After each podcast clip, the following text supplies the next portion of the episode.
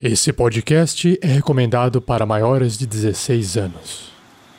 Tarrasque na Bota apresenta Efeito Borboleta Uma aventura para o sistema Lobisomem o Apocalipse. Jogadores vão preparar fichas de terceiros pra jogar. Saindo da mesa pra imaginação. Agora é só ouvir Tarrasque na Bota.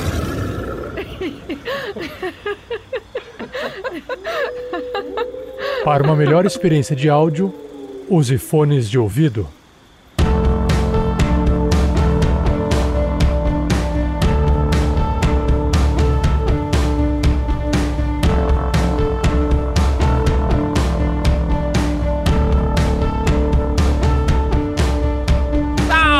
Nação RPGista! Aqui quem fala é Jefferson Stankovski e desta vez estarei uivando para a lua com a Rafinha, que vai ser a alfa dessa matilha. Eu sou uma Arum, presas de prata, e sobre a minha tutela, embaixo da, do- dos meus pelos, estarão bem protegidos. Olá pessoal, eu sou o Nilson. Hoje estarei jogando. É Vanessa, minha personagem? Eu acabei de mandar Thiago. Ela é chinesa, tinha dado o nome pra ela de Jiang. É uma galharde, uma dançarina, uma moça ah, com seus contatos na sociedade que espera poder ah, fazer um pouco mais de graça pra esse monte de gente peluda aqui. Então, hoje eu tô jogando com uma Philodox. É a primeira vez que eu tô jogando uh, lobisomem, tá, gente? Então me desculpem se eu usar algum termo errado. Mas eu tô jogando com uma Philodox. Ela se chama Camila, porque eu sou péssima pra escolher os nomes, mas eu vou ser ótima mantendo a lei e a ordem neste grupo. E aí galera, hoje eu tô jogando com o Robson. Eu sou um Hagabashi, eu não faço ideia direito do que isso significa, mas aparentemente eu sou uma espécie de ladino lupino. e hoje eu quero só descobrir que What does the wolf say? Chegou em mim. Oi, eu sou o Luiz, padrinho do, do RPG Next. Eu estarei jogando com a Vanessa, uma Teurge, Senhora das Sombras, que, assim, além de uma deusa, uma louca, uma feiticeira, ela tá de olho no cargo dessa alfa aí. Caralho, já temos treta antes de começar a mesa. Boa noite, boa tarde, bom dia, não sei que horas vocês estarão escutando isso. Eu sou a Sabrina Palma, narradora desta aventura de Lobisomem o Apocalipse. O nome da aventura é Efeito Borboleta. Eu espero, sinceramente, no final que todo mundo morra. Calma, é. Não, que todo mundo fique vivo. Seja você também um guerreiro uma guerreira do bem. Para saber mais, acesse padrim.com.br barra rpgnext ou picpay.me barra rpgnext.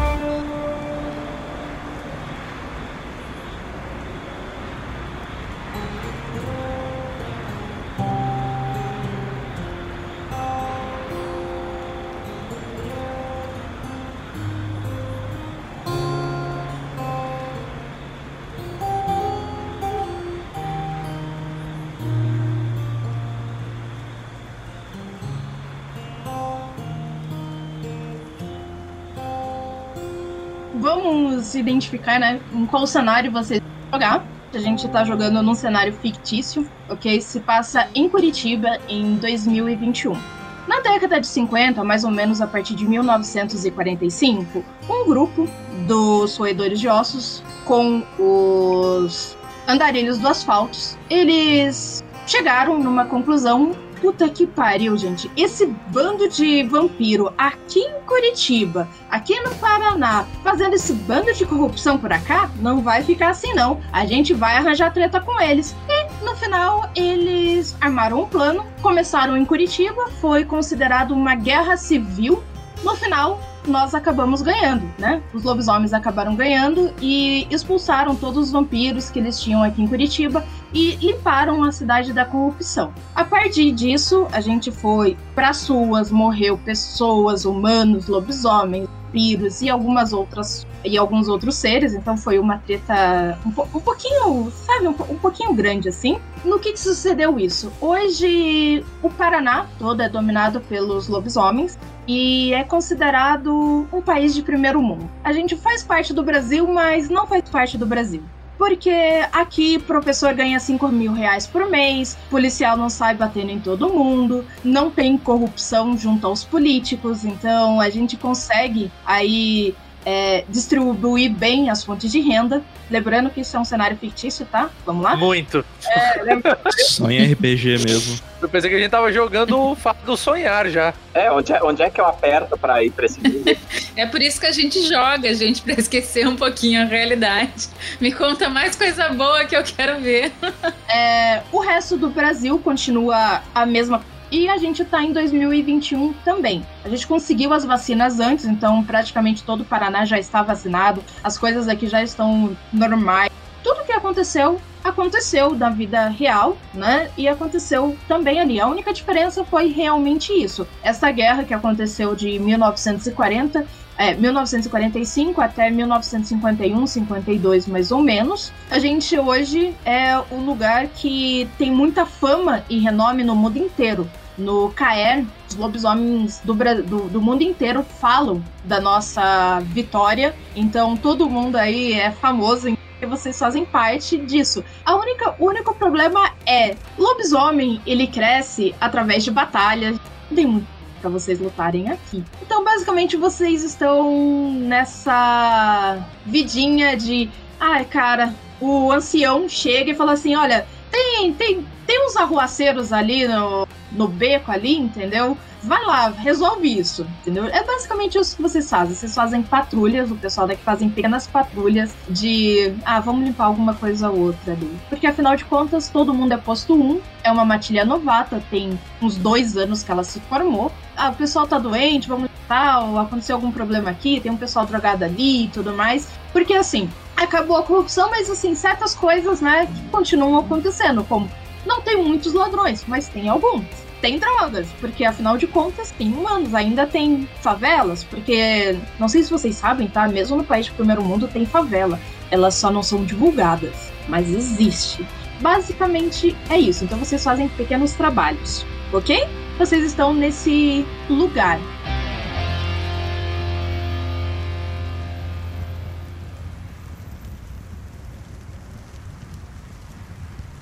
Uma produção RPG Next.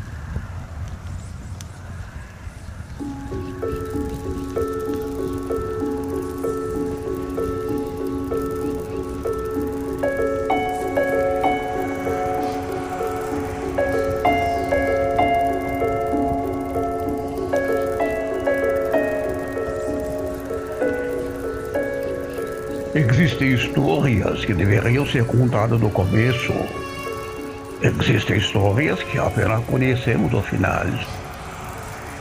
E existem aquelas histórias que foram apagadas da face da terra. E esta, esta é a história de uma profecia há muito tempo perdida.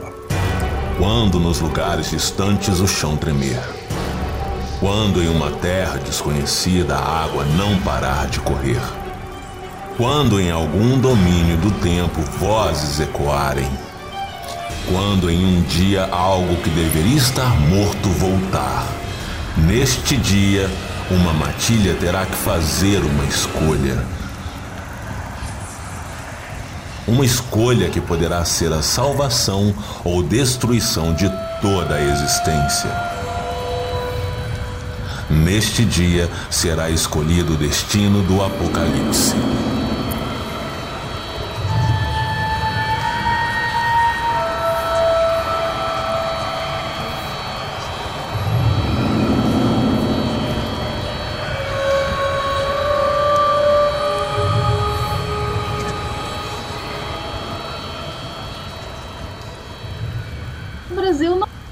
Certas coisas, como por exemplo um terremoto. Em Colombo, que é uma cidade da região metropolitana de Curitiba, alguns anos atrás teve um terremoto. Não sei se vocês sabem também, recente isso, faz uns três dias, teve uma tempestade de areia no interior de São Paulo. Eu não lembro a cidade. O ano retrasado, eu acho, teve algumas trombas d'água no litoral de Santa Catarina. Há mais ou menos uns dois meses atrás, em Curitiba, nas ruínas São Francisco, que é um ponto turístico da cidade, aconteceu um furacão. Esse furacão ele dizimou em uma linha quase reta cinco quarteirões, que vai das ruínas São Francisco até o shopping Miller. Então dá mais ou menos uns 5, 6 quarteirões em linha reta, destruindo tudo que estava ali ao redor. E o que, que começou a acontecer a partir disso? Pessoas estranhas começaram a aparecer em Curitiba. Porque afinal de contas, o caern de Curitiba, ele é muito, muito grande. O caern geral, que é onde os lobisomens se encontram geralmente, tá? Ele fica no Parque Barigui, e ele cabe em torno de uns 300 a 400 lobisomens, que é onde a galera se reúne ali para tomar uma e falar, cara, você viu aquele lobis, ah, você viu aquele vampiro? Eu matei ele, entendeu? Ou então quando tem uma algum anúncio muito importante que os anciões mandam, né, um aviso para todo mundo e ele é feito nesse lugar. Ele também é o lugar onde se faz pontes de lua. O que é uma ponte de lua? basicamente um teletransporte entre um Caern e outro. Então tem um Caern aqui de Curitiba, eu quero falar com o Caern lá de Nova York. E abre-se uma ponte lua e é o lugar mais poderoso que tem em Curitiba, é esse do Parque Barigui. A nossa matilha Destruidores da Wyrm, ela se localiza em um outro ponto turístico. Ele é pequenininho, porque basicamente é só os nossos cinco jogadores que vivem lá ele fica nas, no centro da cidade, que é o passeio público. E lá começou a aparecer gente do mundo inteiro. E como eu falei, lá cabe em torno de uns 300, 400 é, lobisomens. E assim, começou a lotar. Dessas, mas desde que teve o furacão, começou a lotar aquele lugar. É claro que vocês estranharam, porque afinal de contas, a gente tá num lugarzinho aqui, nem aparece vampiro, muito raro. Assim, tem alguns que, que vivem na cidade, mas é porque tem acordos com o pessoal do andarilho do asfalto. Mas a gente vai fazer o quê? Eles mandam no lugar, né? Então, já que eles deixam, o que, que a gente vai fazer? Tirando isso, nada de muito excitante e novo acontece. Então, eu quero saber de vocês. Que vocês vão fazer? O, que vocês querem fazer com toda essas esses lobisomens do, do mundo inteiro chegando e tomando lugar e, e os anciões não falam nada. Eles não deram, não chamaram, não, não, não, não avisaram nada. A única coisa que eles falaram é, ó, respeite o pessoal que tá chegando aí, entendeu? E acomodem eles. Eu vou, eu vou atrás uh, de um peregrino silencioso. Ver se eu acho alguém dessa tribo. Certo. Uh, o restante vai junto com a nossa Rafinha aqui vocês querem fazer? Quero estar tá escondido nas sombras, observando assim e acompanhando certa Rafinha. Eu tava querendo procurar um peregrino barulhento para convidar para um show, sabe? Tomar um drink, tentar arrancar uma informação dele ou dela, não importa. Os Fianas têm uma coisa muito legal, que é a Camila, se não me engano, é Fiana. Ela é Galiard Fiana. Você pode beber o quanto que você quiser e você. Não, sou eu no caso, sou ah, eu. Tá. É, então, você pode beber o quanto você quiser, e se você só falar assim, ah, cara, não, não quero mais ficar bêbado, você só levanta assim sem. Tipo, e sai pra, pra fazer qualquer coisa. O álcool sai do seu corpo magicamente. Escolhi a abordagem correta. Então vou procurar alguém que não seja Fiana. eu vou junto com a Rafinha, mas, e eu vou querer começar a investigar, assim, conversar tentar conversar com os anciões. Tipo, eu vou primeiro, vou, vou pelo certo, assim, o caminho certinho. Primeiro eu vou conversar com os então, anciões. Então, aí que tá. Eu esqueci de falar. Existe uma certa hierarquia de se conversar. Você não conversa com o ancião. Quem conversa com o ancião é o alfa. É, eu tô de olho o tempo inteiro na Rafinha, em cada atitude dela. Porque, uh, como essa é uma situação muito incomum, a Vanessa ela tá muito desconfortável com tudo que tá acontecendo. Tem tempestade de areia de um lado, tromba d'água do outro, furacão no terceiro, e aí de repente começa a chegar um monte de gente. As energias da Wyrm, assim, por mais que não estejam chegando muito nela, ela finge que ela tá, tipo, ai meu Deus, a Wyrm está se aproximando. E com esse tanto de gente chegando, ela tá de olho para ver se a Rafinha não vai dar uma tropeçada, falar o que não deve, pra já dar o arremate. Eu vou procurar principalmente o guardião das palavras, né? Um Galiardi, se tiver dos peregrinos silenciosos. Você encontra é, uma menina. Ela tá falando em inglês. E ela tem um sotaque meio carregado, assim, porque apesar dela tá falando inglês, ela o inglês com um sotaque meio russo. E ela tá conversando com várias pessoas ali. E, tipo, ela tá muito animada, muito animada conversando, assim. E, e você vê assim que ela não tá bebendo nada, mas ela tá falando pelos cotovelos, sabe? Ela não para de falar. Eu vou me aproximando, né? Eu pego na mão da Camila e sussurro assim, bem próximo do ouvido dela, né? E deu sussurro assim, eu disse, ó, eu vou procurar aqui um um peregrino, porque eles normalmente são muito bons em passar histórias pelo, pelas palavras é, da cultura deles, é da tribo deles. E um Galiard vai fazer isso de bom grado. Se a gente tem como conseguir alguma informação, os anciões não vão dar pra gente. Então é mais fácil a gente conseguir com alguém de fora, talvez. Porque deve ter passado para os anciões dele, talvez tenha dado com a língua nos dentes. Sabe como é que Galiard é, né? Dá um jeito de conseguir o, o que quer descobrir. Uh, Rafinha, acho que você é, tem razão, mas é, acho que pelo menos você deveria conversar com os anciões. Tentar, de repente eles nos dizem alguma coisa. É, seria o melhor a fazer, não acha? Vamos, já vou. Vamos primeiro ver o que, que o pessoal tá sabendo aqui, né? E daí eu puxo ela pela mão e me aproximo de algum canto ali e sento pra, pra ouvir o que, que a, a outra tá falando. Como eu falei, né? Vocês são muito bem educados e tudo mais. Então, no mínimo, inglês vocês sabem, pelo menos o básico. Então, você vai pegar, né, ali pra tentar conversar com uma outra pessoa e embebedar ele. Os dois vão ficar sabendo basicamente a mesma coisa. Por pessoas diferentes, mas vão ficar sabendo pela mesma. Vocês escutam o seguinte. Cara, você sabe? Nossa, eu tô eu, eu, eu tô muito, muito. Nossa, não, aquilo. Não, sério que isso vai acontecer? Vai, vai sim. Eu tô muito feliz que isso vai acontecer. Como assim você tá feliz com o fim do mundo? Que fim do mundo o quê? Ah, isso daí é só mais uma profecia. É, ué, a gente já viu tantas outras. A gente já passou por umas, o quê? 200 profecias ao longo disso?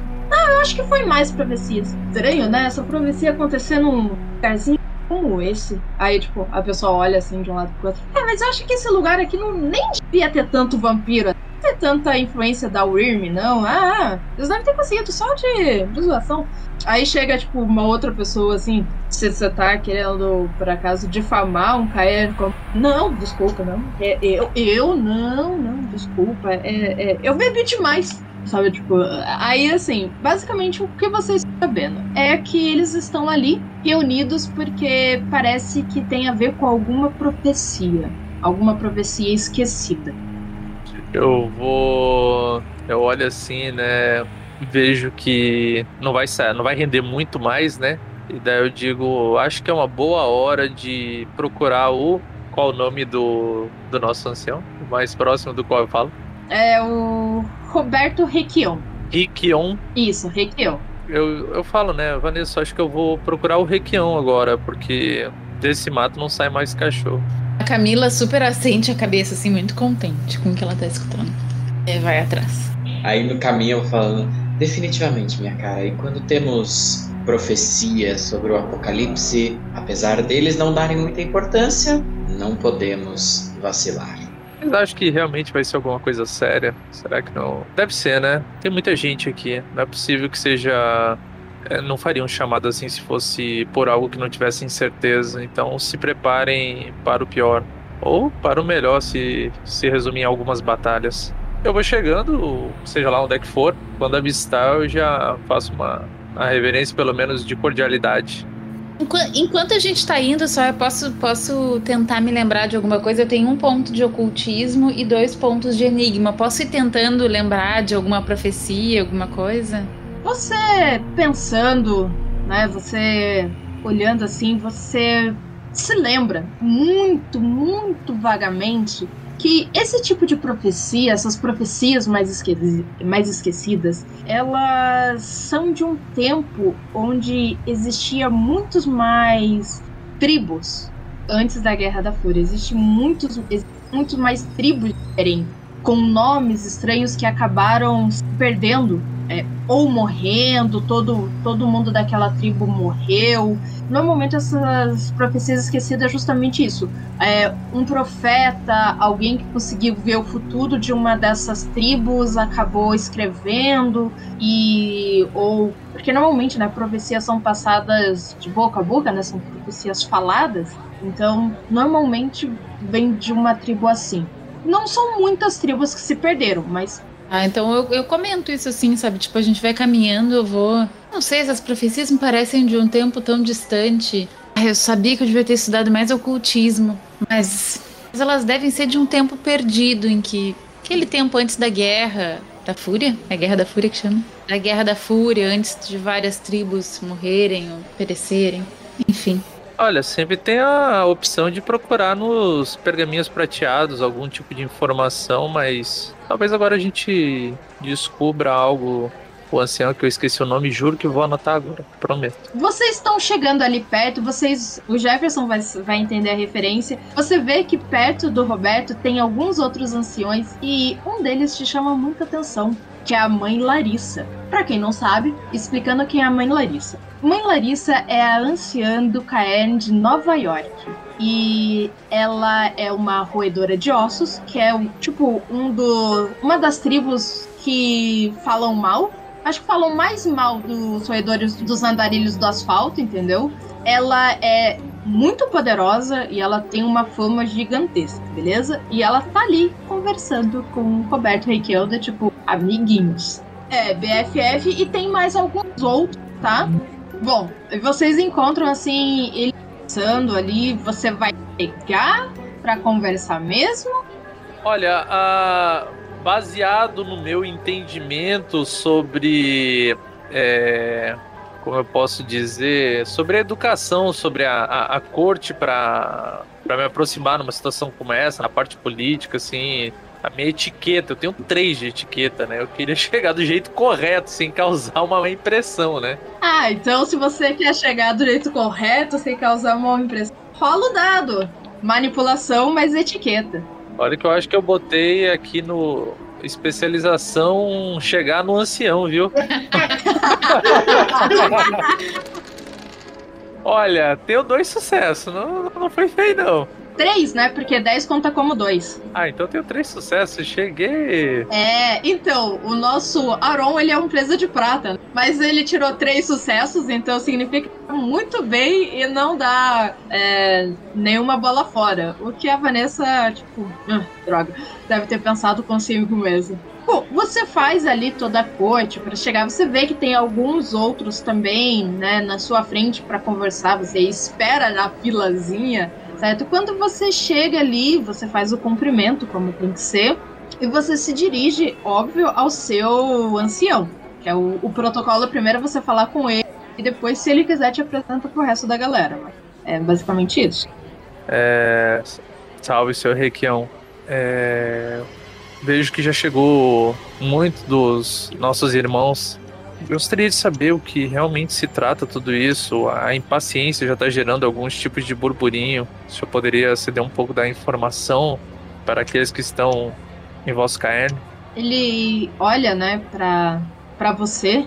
Você nunca teve nenhuma treta com ele. Inclusive, né, você e a Camila, vocês até que são, assim, um pouco. Vocês têm até um pouco mais de renome, porque afinal de contas vocês se transformaram mais tarde, o que significa que dá esperança de mais lobisomens aparecerem entre os parentes mais velhos. Então, ele conhece já o seu estilo explosivo, então Aí ele coloca assim a mão no seu ombro e olha nos seus olhos e fala assim: Bom, Já está chegando perto da meia-noite. É o horário em que todos vão saber o que, o que está por vir.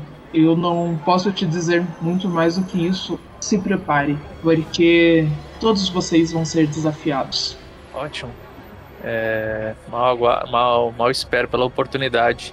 A, a gente tá em qual lua? Cheia. Ah, é o meu, é o meu augúrio, pô. É, óbvio. É a lua do, do Sauron. Então, eu digo, a benção da grande mãe Luna estará sobre todos. Mas principalmente sobre os escolhidos de hoje. E daí eu saio, né? E volto ali pra, pra Matilde e digo, é, gente, é, tá foda, viu? O velho não quer falar, não. Tá mantendo segredinho, ele é aquela velha louca do caralho. Disseram que meia-noite aí vão, vão bater com a língua nos dentes, então temos que esperar um pouco. É, e talvez conter um pouco a rudeza. Não tem um problema quanto a isso, não. O que eu falo pelas costas, posso muito bem falar pelas, pela frente. Sabrina, eu vi alguém das ruas, assim, que eu possa achar que sabe algo mais ou algo do tipo. Eu, eu, eu, eu, meio que tava andando ali atrás da Camila e da Rafinha, né? Então, tipo, eu meio que sei o que, o que, o que elas viram, mas ali antes, antes delas voltarem, eu quero ver se eu vi alguém ali. Eu quero que você faça um teste para mim de percepção, mas Cara, eu sempre perco isso. É lábia, né? Streetwise é lábia, né? Tá, eu tenho dois de manha e percepção três. Então roda cinco dados? Exatamente. Lembrando que você sempre pode gastar um ponto de força de vontade para ter sucesso. É, um sucesso automático ou um ponto de fúria para ter três dados a mais. Hum, não, fúria é perigoso. Fiquei sabendo que posso me ferrar se eu gastar. tá, eu tirei um 10 e um 9. É, quando teve o furacão, você já tinha começado, né, ali a procurar. É, não sei se você falou com a Alfa, não. Você escutou na rua de alguns mendigos, mendigos mesmo, não roedores de ossos, tá? Cara, são coisas meio esquizofrênicas para você. Que eles viram game, parecia ser tipo um mago daqueles desenhos ao estilo Marvel, sabe? Fazendo uns círculos no ar meio estranho alguns deles falando, não, era aquele Doutor Strange, era, é, era aquele Doutor Estranho. Não, aí o outro fala, não, não, era aquela Wanda lá, é isso, a Wanda, entendeu? Tipo, mas nenhum deles meio que parecia fazer sentido, porque, pelo que você saiba, é, não existem magos em Curitiba ou na região. Magos, para quem não sabe, são um tipo de ser que mexe com magia e pode é, dobrar a realidade conforme a vontade dele. Tem algumas peculiaridades entre eles, mas é basicamente isso. Basicamente mantém a distância. É, exato. É. Se a gente encontrar, vai dar ruim. Não, eu só ia protocolar a minha cadeia hierárquica aqui, só para informar que reportei a Rafinha sobre. Rafinha, você ouviu falar sobre essa parada de apocalipse aí, cara? Claro, claro. Estamos esperando ele para enfim poder fazer o que a gente veio a fazer por Gaia. Eu achando que ele tá falando tipo de uma maneira geral, tá entendendo? Não, deixa de ser maluca. Eu tô falando do, dos comentários aí do pessoal que chegou na cidade. Tipo, o apocalipse agora? Rafinha, é, é, talvez não esteja enganada. Eu, alguns dias atrás, durante aquelas tempestades, ouvi com alguns mendigos eles comentarem que viram. Bom, Alguns falaram do Doutor Estranho, mas tudo indica que eles viram algum tipo de mago. Filme da Marvel, não? Magos? Bom, são mendigos, eu não acho que eles tenham ido ao cinema. Ah, eu olho assim, olho pro meu relógio, né? E aí, meia-noite chega ou não chega? Esse relógio tá andando pra trás, esse relógio. Dá, dá uma da manhã e não dá meia-noite?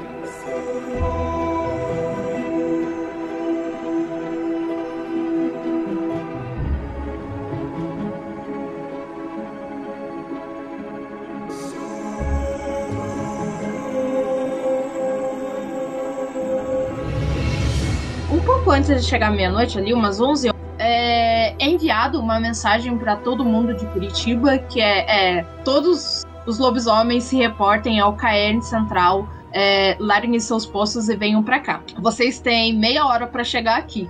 Todos aqueles que chegarem depois não poderão entrar. Basicamente, vocês veem assim o caerne lotar, porque Curitiba tem em torno de uns 150 lobisomens, tá? Para manter a paz. É muita gente. E mais os que estavam ali, então o Caen literalmente lota. Lógico que, como vocês já estão ali, vocês ficam na frente. Vocês veem que o pessoal começa a se reunir é, numa fonte que tem dentro do Caen. Essa é uma fonte de água, sabe? Cai assim uma pequena cascata e fazendo uma fonte toda bonitinha ao redor de pedras. É, vocês, todo mundo se sente revigorado, então todo mundo ganha um ponto de gnose extra aí, porque vocês começam a sentir a energia pura conforme vai passando e chegando perto da meia-noite, e vocês conseguem sentir essa energia espiritual é, entrando né, em suas peles, em, suas, em sua alma, e então vocês ganham um ponto de gnose a mais, tá? Anotem aí para vocês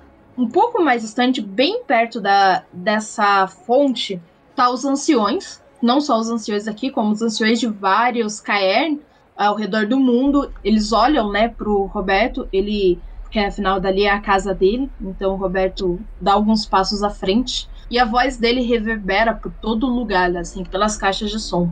Eu tenho boas e más notícias a todos vocês. Alguns vão achar que são mas uh, outros acharão que são boas. Afinal de contas, ao que tudo indica, o apocalipse está para acontecer. Aqui será o lugar em que travaremos as batalhas, pelo menos algumas delas, antes que ele se espalhe pelo mundo. E todo mundo aqui terá a oportunidade de se mostrar o quão poderoso é, o quão importante podem ser. Boas porque todo mundo poderá ganhar renome, fama, glória. Ruim porque se cairmos, talvez o mundo inteiro caia. Cabe a vocês decidirem o que vocês querem. Ele olha para trás assim, vocês veem que um portal começa a se abrir no meio daquela fonte. Vocês nunca sentiram uma aura tão poderosa quanto aquela que estava saindo desse portal algo estranho para vocês, é algo que faz vocês tremerem de medo, ansiedade, raiva.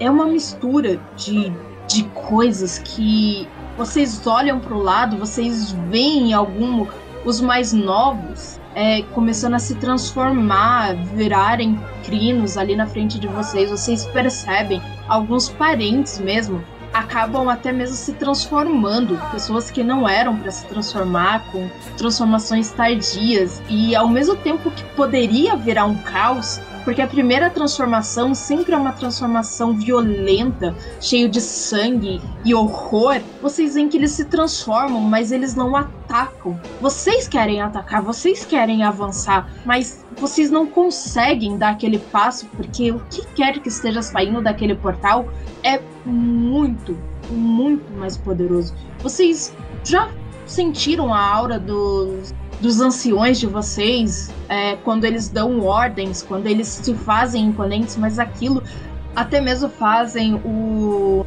os ombros dos anciões assim se curvarem levemente. Os mais novos eles acabam é, ajoelhados no chão. Então agora eu preciso que vocês rolem aí para vocês uma força de vontade, força de vontade pura, para ver se vocês vão se ajoelhar ou ficar em pé. Posso gastar um ponto de força de vontade? não, né? Eu vou gastar força de vontade pra. Não, não pode. É o famoso não custava nada perguntar, né? É, vai que, vai que, vai que cola. Você pode gastar um ponto de fúria para ter três dados. Camila tira dois sucessos e dá um grito. Hoje é um bom dia para morrer. Puta merda. É. Gente. Jean Franzina se ajoelha no chão e não e chora em posição fetal. É tipo isso. A Jean não passou no teste. Jean, você vai querer ter uma falha crítica ou não? Uhum, não. Beleza. Rafinha, você também não passou. Você quer ter uma falha crítica ou não? Não. o Robson também não passou. Certo. Uh, quem não passou, realmente vocês se ajoelham baixando a cabeça mesmo, aquela aura, não, não deixa vocês levantarem. Quem passou, tá? Não teve ninguém ali com sucesso decisivo, com cinco sucessos ou mais, então vocês conseguem ficar em pé mas vocês não conseguem tipo, levantar o rosto assim de forma desafiadora. Apesar de você gritar isso, assim, você fala isso e algumas outras pessoas gritam também, é, uivando junto com você, mas vocês não conseguem. Algumas pessoas conseguem levantar a cabeça assim de forma desafiadora. Enquanto isso, né? O Robson que escolheu a falha. O Robson que escolheu a falha crítica? Isso. Você realmente, você não só se ajoelha, como você começa a chorar, igual uma criança, assim, é, de soluçar no chão. Fazendo a matilha passar vergonha. Fazer a matilha passar vergonha. Pera aí, a gente não sabe o que tá saindo desse portal ainda, né? Não. Então, pode ser uma encarnação de Gaia e ele está extremamente emocionado, é só isso. Não, não, não vamos desvirtuar um sentimento puro por Gaia. Cadê o Galiardi? Galiardi, é tu que era pra fazer dessa porra desse, desse migué todo aqui, cara. Olha, tem gente com inspiração aqui. Só não gastaram. Só pra avisar. Mas assim, tem problema não. O que sai desse portal é uma coisa que vocês sequer imaginariam alguma vez encontrar. É uma mulher, ela tá usando um hobby, uma roupa branca, meio com fios prateados e dourado. O cabelo dela é completamente branco. Um branco que, conforme a lua vai batendo nele, fica com um tom prateado. E vocês sentem que aquele cabelo não é só prateado por ser prateado ele parece ser feito de fios de prata. Vocês conseguem sentir. Vocês percebem que aquele cabelo parece feitos e tem cheiro de prata. Eles são feitos de prata. O olhar dela é um olhar de superior, superioridade, de alguém que é muito maior do que vocês. E ela fala: Eu que estive dentro da própria espiral, eu que vi os horrores e sobrevivi, eu que consegui rasgar a barriga da aranha, me chamo Alana, a única uivadora branca a sobreviver à espiral da loucura. Para quem não sabe, explicação. Uivadores brancos, eles são tribo que eles descobriram como entrar no coração da Wyrm e eles resolveram se juntar e pediram ajuda às outras tribos. As outras tribos negaram essa ajuda e todo mundo, eles se uniram a tribo inteira e entraram por dentro da espiral da Wyrm porque eles queriam chegar no coração dele e destruir. O problema é, eles se perderam nessa espiral e quando eles saíram, eles saíram com o nome, eu esqueci o nome da tribo. Ô Jefferson, ajuda aí. Não, é, tu quer falar sobre é porque, tipo, eles são. Eles são descendentes, né? Eles vêm do, dos próprios dançarinos da, da Espiral Negra. É, então. E quando um desses nascem, eles são caçados, assim, tipo, os dançarinos da Espiral movem céus e terra pra, pra eliminar. Eles não querem que, que tenha um para contar a história. Então é, é, bem raro. E ele vem da época que isso aí era uma tribo de, de Gaia. Aí ela fala: Eu sou Alana, a última dos oivadores brancos. E comigo eu trago a profecia encontrada dentro da própria Wyrm. Por que que essa, que essa tribo é super caçada, esses, esses descendentes? O Jefferson comentou, eles juntaram, né? Todo mundo deles se juntaram para entrar dentro da Wyrm e tentar matar ela de dentro para fora. Que parece uma boa ideia e muito heróica. E aí eu tô achando muito estranho tentarem matar todo mundo que saiu de lá, enfim, ou, ou é descendente. Então, o problema é que, segundo as lendas, é, conforme eles foram descendo pela espiral, eles ficaram loucos e foram se corrompendo, se corrompendo ao longo do tempo. E quando eles saíram, eles saíram como espirais negras, que são lobisomens da Wyrm.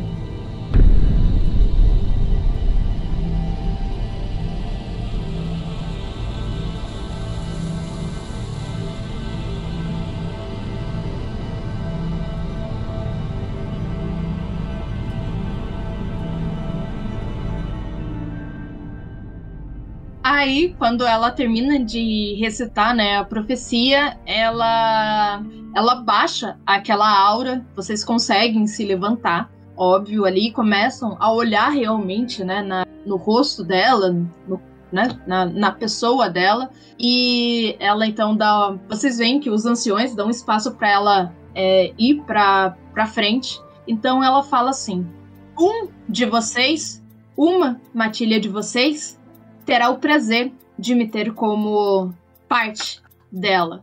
Eu desafio todos os Aurons, todos os alfas líderes de matilha, a tirar uma gota de sangue de mim. Aquele que conseguir fazer isso terá isso. Agora que ela chamou pra porrada, eu vou descer-lhe o cacete nela. Respeitosamente. Respeitosamente. É o famoso 5 minutos de porrada sem perder a amizade, tá ligado? Eu vou rolar aqui 12 dados, que é pelos alfas em geral, que tem ali, que é de prontidão. A gente vai rolar iniciativa, basicamente, para ver quem chega primeiro. Você quer tentar chegar um dos primeiros? Claro. Eu vou entrar em crinos e. é, não falaram nada em que forma podia ir, né? Eu já vou entrar em crinos. Esse é o seu ponto de fúria aí, pra crinar automático. Queria tentar. Eu vou tentar primeiro um instinto primitivo aqui, né? Pra não gastar essa fúria. Eu acho, eu acho que ela vai ser bem importante, né? Ah, beleza, então rola aí. O instinto primitivo é. Como é que é o teste? É instinto primitivo mais. Pô, vigor, é vigor. Eu vou fazer um show-off. Como eu não me transformei com instinto primitivo, eu vou andar, eu vou ir andando. E é, e eu vou. Apesar de ser rápido, né? Eu vou rasgando a pele, eu vou gastar um ponto de fúria depois, né? Que daí é au- automático a transformação. Aí eu vou, tipo, rasgando a, a, a- pele humana, assim, e me transformando lobisomem enquanto eu tô em, em, em crinos, né? Enquanto eu tô indo em direção a ela. É show-off, né? Então, 2, 4, 6, 7, 8. Eu tive nove sucessos. Vamos pensar positivo, gente. Ela teve esses sucessos que não foi contra a gente. Imagina só se fosse um vilão. Uma coisa, tá? Isso é modificação do sistema que eu fiz, tá? Pra, pra esse jogo. É. Vocês têm a seguinte opção: vocês podem ajudar a Rafinha nesse combate. Um detalhe: caso descubram que vocês ajudaram, isso vai pegar mal, porque ela desafiou só os alfas. Caso vocês não ajudem, vai ficar mais difícil. Mas vocês podem, tipo, dar ponto de fúria, ponto de gnose, entendeu? Pra ela. assim. confia, confia, confia. Não é possível, não é possível. Eu tô na minha lua, gente. Não é possível. Então, é, então, aí, aí eu tenho um, um, um- questionamento. Eu vou ajudar em virtude da minha matilha. Afinal de contas, é mais glória pra gente. Então, mais glória pra eu dar depois que eu puxar o tapete da rapinha. Se você ajudar, é menos glória, É verdade, né? entendeu? Mas se ela, se ela tiver sucesso, né? A gente, a gente fica, ó, ninguém viu nada. A gente vai ficar igual os pinguins de Madagascar. Você não viu nada. A não ser que eu não tenha visto, de, a não ser que eu de fato não tenha visto, mas se eu ver. Olha, fala. Mas o cálculo da Vanessa deve ser. Isso vai ser desonra pra quem? Pra Vanessa ou pra Pra Rafinha? matilha. Pra Matilha como um todo, tá? Essa conta aí, hein, Vanessa. Todo mundo vai perder um ponto de glória e honra. Mas eu, eu acho que eu ainda quero. Não faça isso, não. Eu, eu- já que eu tô entrando na Crinos, eu, eu dou um rugido falando no, na língua Garou. E eu quero saber o seguinte: eu não posso usar meu antecedente do totem da, da, da matilha? Eu quero puxar o terremoto aqui, carai. Vou chegar tremendo a, a base toda aqui. Tá bom, você pode fazer isso. Gasta aí seu pontinho de gnose e faz isso. Automático. Vou puxar aqui o, o totemzinho. Aquele ponto bônus já foi. Tá, agora quer que eu role o quê? Me diga. V- vamos lá, vamos por partes. Destreza mais prontidão. Eita, que agora é é coisa, viu? Peraí. E tudo que você tiver de bônus aí. Como totem, eu vou te dar mais dois dados aí. Bônus, porque você ativou o totem. Então eu tenho um, dois, três, quatro, cinco, seis, sete sucessos. Sete sucessos. Eu ainda tive mais sucessos que você. Você vai chegar um- mais tarde, tá? Tem pessoas que ficaram mais pra trás também, mas você não vai ser a última. É, a primeira rolagem foi o pessoal chegando nela, foi a iniciativa, quem vai chegar primeiro, então a maioria do pessoal chegou antes da Rafinha, tá? Da nossa alfa. A segunda foi pra ver é, a defesa da, de quem. Da nossa uivadora branca, né? Da Alana. Ela tirou três, quatro sucessos, tá? É, e agora a Vanessa, né? Vanessa não. A Rafinha vai rolar o dano dela pra ver se ela consegue atingir a, a nossa a Alana. Se ela tirar mais de quatro, ela acerta. Eu posso ainda ir num salto de lacerante? Pode. Então vamos lá, dá, dá mais dois de força, né? Eita, papai. Um, dois, três, quatro. Caralho, irmão, que zica! Eu também tirei quatro, então empatou. Agora eu vou rolar, tá? É pra geral. Dois, quatro, seis, sete, oito. Oito sucessos de novo. Não, isso daí foi o dano de geral indo pra cima dela. A Lana chamou é, a galera pro, pro fight no mano a mano. É ela contra todo mundo. Vários lobisomens de postos maiores, que a Rafinha é posto 1. Então, a galera de mais ou menos posto 3, 4 e 5 chegou primeiro. Então, eles crinaram, chegaram. tipo, deram. Alguns deram salto, outros chegaram na rasteira. Vários deles, sabe, tentaram atacar de várias maneiras diferentes. Alguns até chegaram a usar alguns dons, como, por exemplo, garra de prata. é, al- alguns chegaram a usar fetiche, que, pra quem não sabe, fetiches são armas mágicas. Mas ela se esquivou de todos os ataques.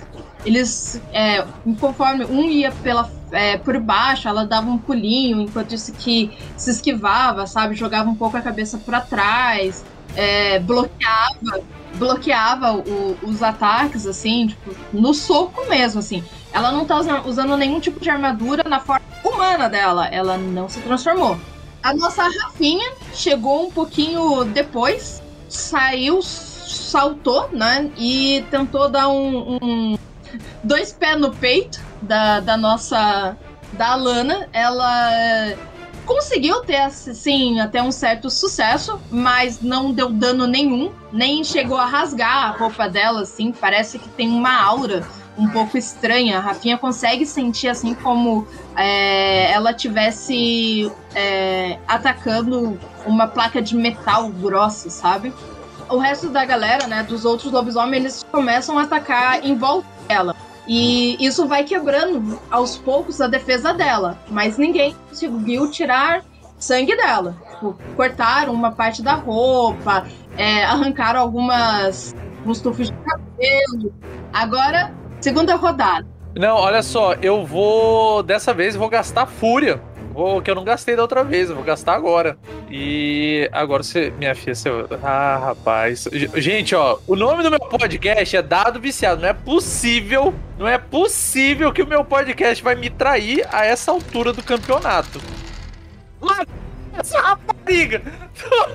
Eu tirei dois, quatro, seis, sete sucessos. Tá, descreve o que, que você fez. Eu. É, é, né, tipo, vi que o pessoal começou a atacar e tal, não sei o que. Aí eu caí, tipo, quadrúpede no chão e dei um rosnado assim. No, rosnado, é, eu, eu no- na língua guaru, eu falei assim.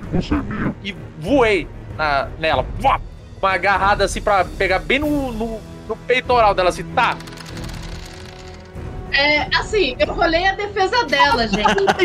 Comendo enquanto a voz seca. Eu acho que passou, assim. 16 dados. Eu tive um sucesso. Ô, dado viciado, descreve aí como você atacou o sangue dela. No, no que. olha, depois, depois que ela tenta se defender e não consegue, eu tiro a garra do peito dela e levanto pra cima e dou um urro. Com, com a minha mão sendo. Não é? Eu, eu acho que, pelo dano que eu dei, foi muito mais do que uma gota, né? E aquele braço ficando pelo impregnado de, de vermelho, dou um grito. Você realmente, assim, quando você vê que, assim, ela tá defendendo, né? Se defendendo, acaba não percebendo você nesse ataque e você consegue, assim, perfurar, né? Arrancar assim, a parte da, da roupa dela, né? Daquele manto que ela tá vestindo, de prata e tudo mais. Só que é um detalhe.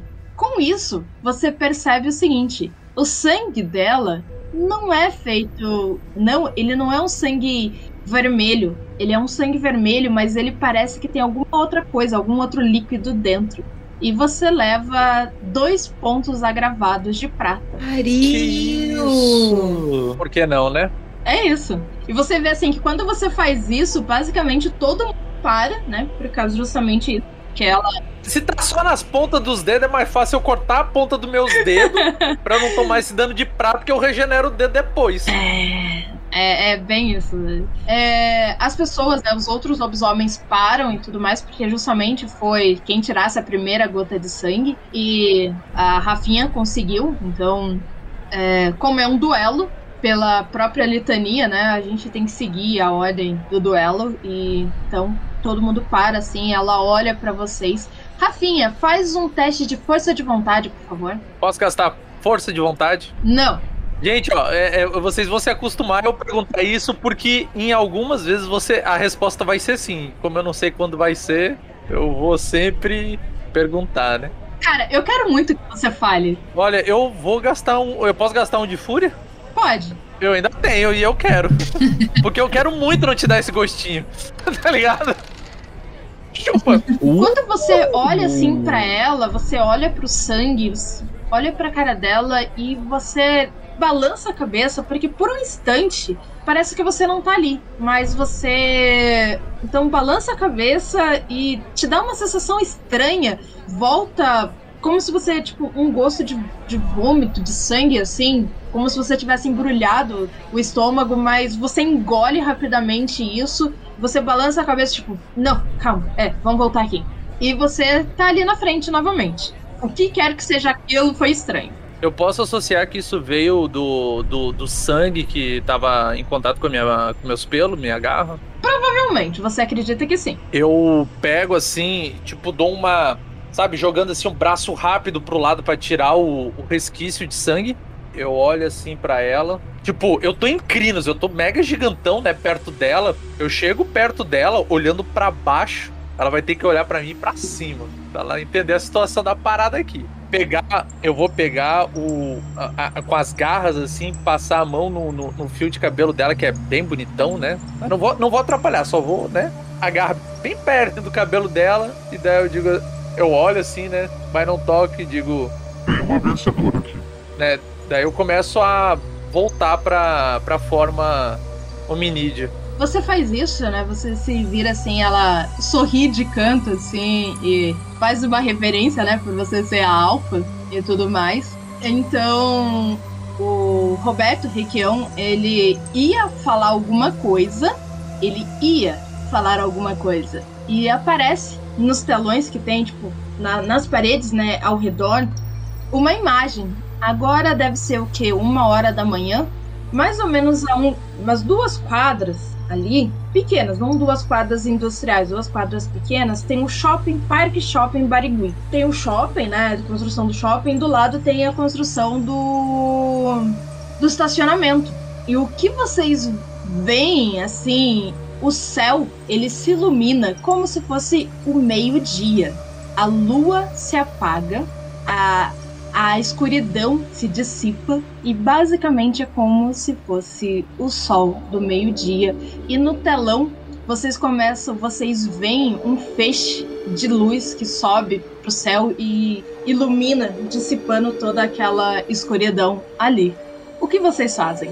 Ainda bem que a gente não é chupadorzinho de sangue pra ficar com medo disso. É, de- de- no, no meu caso já tava tentando me enterrar já. Mas, mas, gente, a, a- a Va- Vanessa está é, completamente em choque. Acabamos de ganhar honra e glória e de repente é dia. Eu já não, eu não sei mais o que fazer. Tem. é, é, eu conheço, ou seja lá o que tá acontecendo de alguma forma ou não? Não. Vocês nunca, ninguém ali. Vocês conhecem Dom, vocês conhecem. é, até os próprios anciões estão assim, cara, talvez seja um mago forte que esteja fazendo isso. Todo mundo tá meio assim, até a, a Lana tá. Bom, vamos lá ver o que que é. É, eu olho pro, pro meu ancião, porque mesmo sendo o, o, o, o alfa da, da minha matilha, ele é da tribo ali, né? Da, da- do Caerne. Então eu olho pro ancião. Perfeito. Quando você olha pra ele assim, você também percebe que nos telões começam a aparecer, tipo, várias outras coisas estranhas, tipo, na região, sabe? Em regiões diferentes da cidade. Como, por exemplo, vocês sabem que em Curitiba tem o Museu da Múmia. Em um dos telões aparece o, o Museu da Múmia e parece que tá tendo algum tipo de luta lá. Porque tá pegando fogo, te- tendo uma destruição, coisas assim. Só que vocês não conseguem ver necessariamente o que que é. Existe dois cemitérios em Curitiba. Em dois telões diferentes aparece cada um dos cemitérios. E vocês conseguem ver nitidamente as imagens de algumas aparições. Vocês percebem também, daí tem um telão que é na Rua 15, que é um lugar ali que tem lojas 24 horas e coisas assim. Vocês nitidamente conseguem, por mais que vocês não saibam assim, mas alguma coisa na mente de vocês sabe que aquilo dali é muito, muito perigoso, porque pra quem joga vampiro, vocês conseguem perceber que é o antediluviano vocês não tão perto, tipo, da rua 15, assim. Ele sai, assim, de uma das lojas, assim, ele tá andando pela rua, assim, tipo, muito calmamente, assim, e as pessoas é, começam a dançar, tirar roupa. Então, assim, galera, eu vou ali dar uma volta, eu talvez vá me esconder e me enterrar e vocês resolvem porque. Vanessa nunca quis ser a, a coisa desse clã aqui. Fiquem aí à vontade, galera. Nunca quis puxar tapete de ninguém. Boa luta, beijo, tchau. Aí é o seguinte, eu quero saber de vocês. Quem vocês querem enfrentar? O que, que vocês querem enfrentar? Honestamente, eu tô entre a múmia e o antediluviano. Antediluviano, só que eu gostaria de estar do outro lado da moeda, sabe? Eu acho que quem tem que definir são os, os anciões. Não, ele- eles estão esperando vocês porque vocês estão com a com a uivadora branca. Vocês primeiro. Não, é, é, é a hora da escolha. Cadê a profecia? Olha, dos males o menor, né? Vamos pro, pra múmia. Prefiro a múmia do que. A, a múmia a gente tem 0,1 de chance. O antediluviano a gente tem zero chance. Cara, tem tem aparição. Não, se tem aparição aí, a gente é, vai comendo pelas beiradas, né? A gente vai, a gente vai, vai pelas beiradas. Tá, tá doido? Eu dou, dou um grito, né? Um urro ali pro. Um uivo pro, pra, pra minha matilha. Digo. É, é, crinem e vamos ao combate. Gaia nos chama e vamos finalizar. Vamos abrir espaço para os nossos anciões fazer o que tem que fazer e vamos abrir caminho. Vamos ser a ponta da lança. Mataremos esses, essas aparições. Você vai pra aparição? Já que tem uma opção. Beleza. Quando você fala isso, ela. A. Qual delas? Tem dois cemitérios. Você pode escolher o cemitério principal ou o secundário. Whatever, tá? sinceramente, vamos. Eu sou um cliente, né, cara? Vamos pro secundário. Dada as suas devidas proporção, é, né? Coisa de ser, ser doido, né? Com... A gente pode lutar com sabedoria também.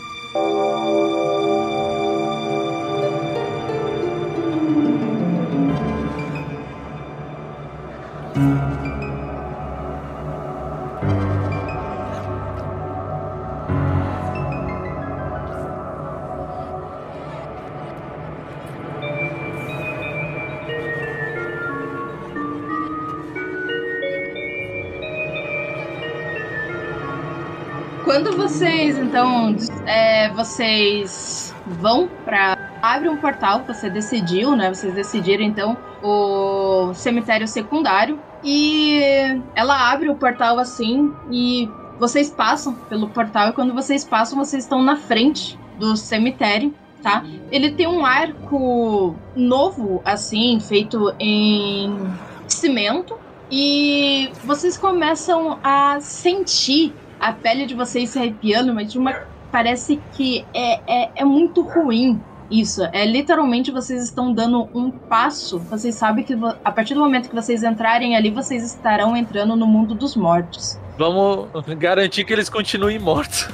Mano, eu, eu só vou falar assim que eu tô um pouquinho triste com vocês, que vocês têm. Vocês poderiam ter pegado mais seu nome, quanto mais difícil a coisa pra vocês era, né? Mais seu nome, mais glória, mais honra. Vocês foram no mais fácil. É, né? Só que a diferença é que no mais fácil a gente tem chance de sair vivo. É, Ó, lobisomem, a gente vai um passinho de cada vez, subindo, ficando mais forte e tal. A gente não segue nem uns porra louca com antediluviano. Vai fazer o quê? Um cara que tem disciplina 10. Não, não tem combate, cara. Não tem combate. A, a gente, a gente chega, dá um tchauzinho e morre. Não, não dá tempo de dar o tchau. Bom, vocês. Ah, agora, quando vocês dão o primeiro. Vocês se transformam, vocês dão. Vocês entram, né, nesse. nesse lugar e vocês percebem que quando vocês atravessam, vocês estão no lugar em que o véu desapareceu. Vocês estão entre a realidade, né, o mundo daqui e o mundo espiritual. Ele simplesmente caiu nesse lugar. E não só aparições, mas como vários tipos de espíritos, até mesmo os espíritos mortos que estavam ali, eles estão andando assim e vocês têm a nítida impressão que tem uma cidade construída nesse lugar. Essa cidade, ela é feita de um metal preto que vocês nunca tinham encontrado, mas vocês percebem que nesse metal, essa coisa preta, ela é feita de almas que são forjadas junto ao ferro, a esse metal escuro. E vocês percebem ali um como se tivesse sido feita da própria Wyrm, crescendo como se fosse tentáculos subindo e as almas, né, os fantasmas e aparições que ficam meio perto dessa é, dessa construção desse castelo ele acaba absorvendo essa alma e ela fica presa ali dentro, se remexendo e gritando. Enquanto isso que algumas outras estão só fazendo as coisas como se fizessem numa cidade normal, fazendo compras, é, conversando, é, tem algumas ali que são patrulheiros mesmo, assim, com armaduras e tudo mais. Olha, eu não conheço nada do sistema, mas nesse contexto, algo me diz que comunicação com espíritos pode ser de alguma utilidade. Eu quero saber o que vocês fazem. Porque, assim, a partir do momento que vocês entraram, assim, vocês nunca tinham visto uma coisa assim na Umbra, no mundo espiritual. Parece que vocês entraram, talvez, na, na Umbra mais, mais densa. Vocês imaginam, porque tá muito estranho. É uma cidade feita de espíritos e e, e seres assim, e, e, Porque assim, a aparição é espírito, mas não é espírito, é uma coisa meio bizarra. Então, assim, são várias coisas de morte diferentes, entendeu? Tipo, vocês veem alguns ceifadores, inclusive, sabe? É, andando por ali, tipo, trocando moeda. É uma cidade mesmo, assim. É uma pequena vila e mais profundo, assim, tem esse castelo feito desse metal estranho e que parece que ele é feito, né, de tentáculos da própria Wyrm, assim, sobe. Beleza. Então tá, eu como a Teurge da, da Matilha, eu já vou usar. Vou mobilizar tudo que eu tenho de, de conhecimento de ocultismo, feitiçaria, umbra profunda e tudo mais, para tentar fazer algum sentido no, com o objetivo único de como a gente resolve esse problema. Como a gente fecha isso aqui para não invadir o mundo e, e restaura o véu nesse, nesse ponto. Rola sua inteligência, mais seu ocultismo. Você pode usar força de vontade para ganhar um sucesso automático. E fúria para ganhar tentados. Eu tô. Bom, eu, eu, eu particularmente estou considerando isso um, uma, uma jogada importante que vai nos setar pro final dessa treta toda. Então eu vou gastar um pontinho de força de vontade sim. Lá, 4, 7. Eita! Opa! Quatro sucessos. Cinco, porque ele gastou um dado de força de vontade. É. Cinco, nesse caso, é considerado um sucesso crítico, tá? Tirando é, de rolagem de dano mesmo, essas coisas, eu não considero sucesso crítico, mas você teve um sucesso crítico aí. Foi cinco sucessos você sabe com certeza que você nunca nem ouviu falar em algo parecido com isso não é a Umbra. Uma coisa que você percebe, vocês não estão em nenhuma parte feita da Umbra. Você, né, como pessoa ali que teurge e tudo mais, você tá sentindo a vibração dos espíritos, então isso não é Umbra e tem realmente o véu ali, você consegue sentir o véu. Você consegue, você olha assim para trás, você vê o véu assim meio que se dilacerando, sabe, quebrando assim perto da onde tá o portal é, que vocês pisaram ali para dentro, entendeu? Você sabe que quando aquilo cair, essa região toda vai ser tomada por qualquer, qualquer lugar que você esteja. Mas tem uma forma de você de vocês não deixarem isso acontecer.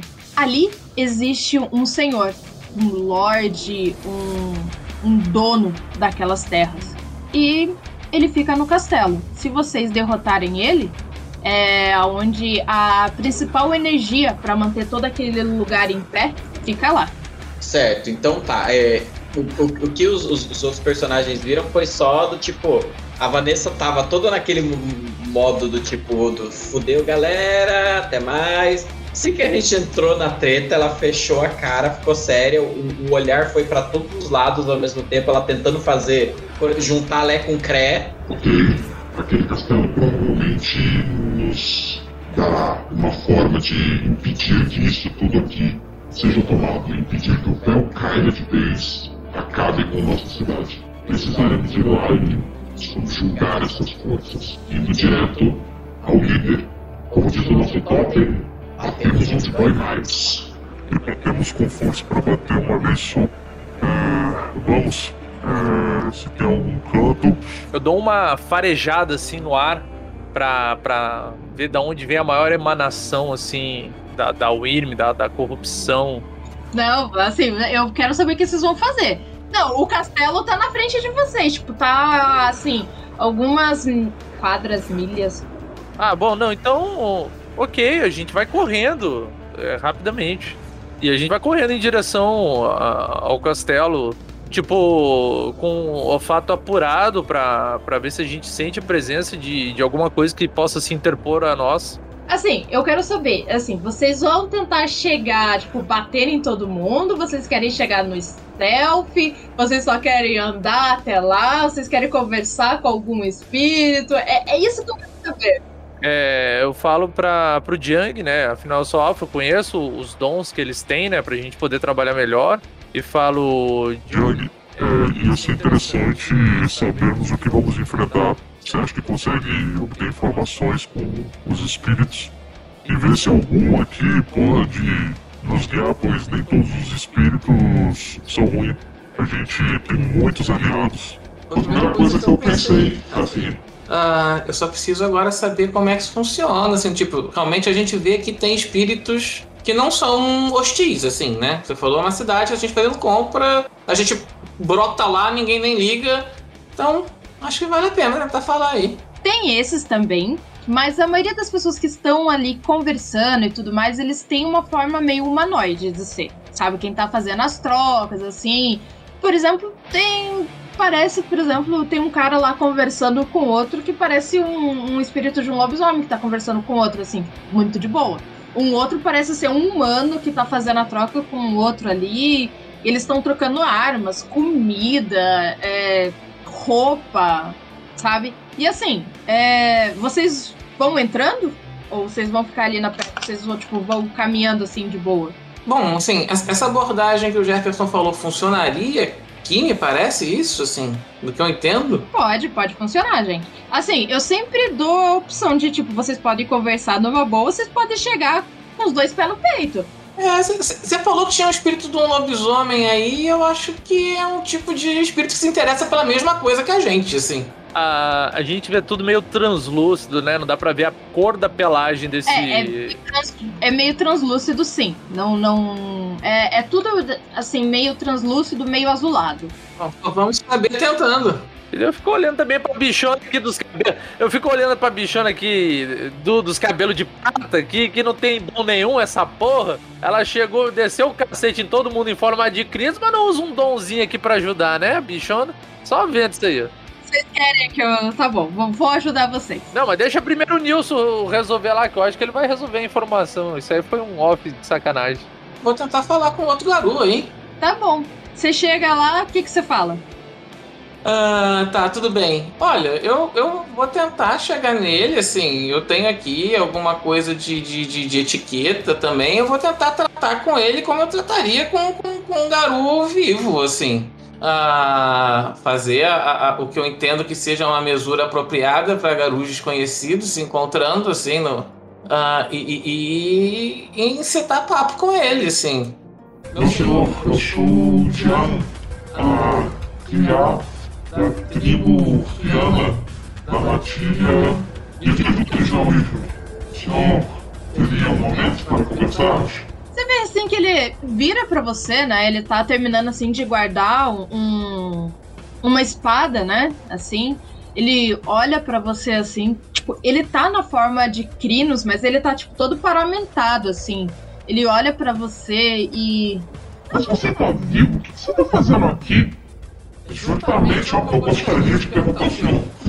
Só, só pra avisar, eu fui atrás porque eu tenho verdade de Gaia, que daí eu fico sentindo, assim, fazendo teste de empatia pra ver se a pessoa tá falando a verdade. Então eu vou junto com ele, só pra ficar escutando ali enquanto eles estão fazendo.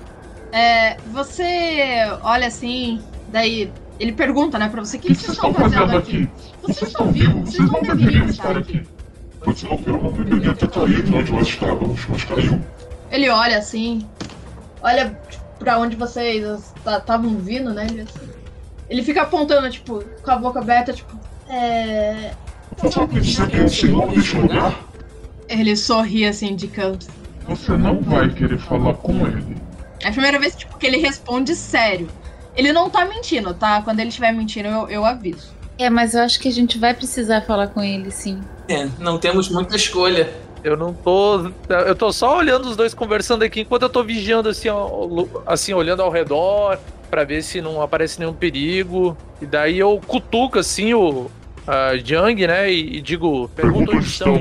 Ele. É, an- antes disso, você. É que quem não entende espírito tá escutando assim. Mi, mi, mi, mi, mi, mi, mi, mi, mi, mi, mi, mi, mi, mi, mi, mi, mi. Não, não, não tem tecla SAP aqui. Bicho, o, o Robson tem 17 anos, ele tá olhando tudo do, pra um lado pro outro, tipo, mano. quê?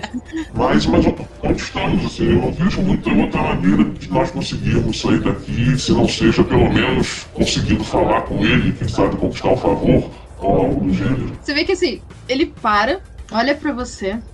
Que ele tá em crinos, você eu acho que tá normal, não sei se vocês ainda estão. Não, não, foi todo mundo em crinos. Todo mundo tá crinado. Todo mundo tá crinado? Ah tá. Ele olha assim, ele só. A, a menina, né, ela não tá crinada. A Lana é a única que não tá crinada. Ela. Ele, ele olha assim pra ela, olha pra vocês, olha pra ela, olha pra vocês. e- Ah, tá bom. Vai ser interessante assistir isso. Só você seguir reto. Tá vendo esse caminho aqui? Aí ele aponta assim pro chão e vocês começam a ver, sabe aquele tipo de caminho de RPG que fica brilhandinho assim? Você olha assim pro chão e você vê assim que realmente o, o, o próprio caminho começa a brilhar assim pra vocês seguirem em direção ao castelo. E ele fala: É, mas de qualquer forma vocês teriam que passar por ele, porque É sempre bom né, quando você visita algum lugar, você ir falar com o dono deste lugar, senhor. O que nossa etiqueta diz. O meu rei estará esperando vocês. E quando encontrá-lo, como devo tratá-lo? Como você acha melhor. De qualquer forma, em breve vocês farão parte do reino. Reino faremos parte? Ele se vira assim e, e, tipo, dá as costas pra você.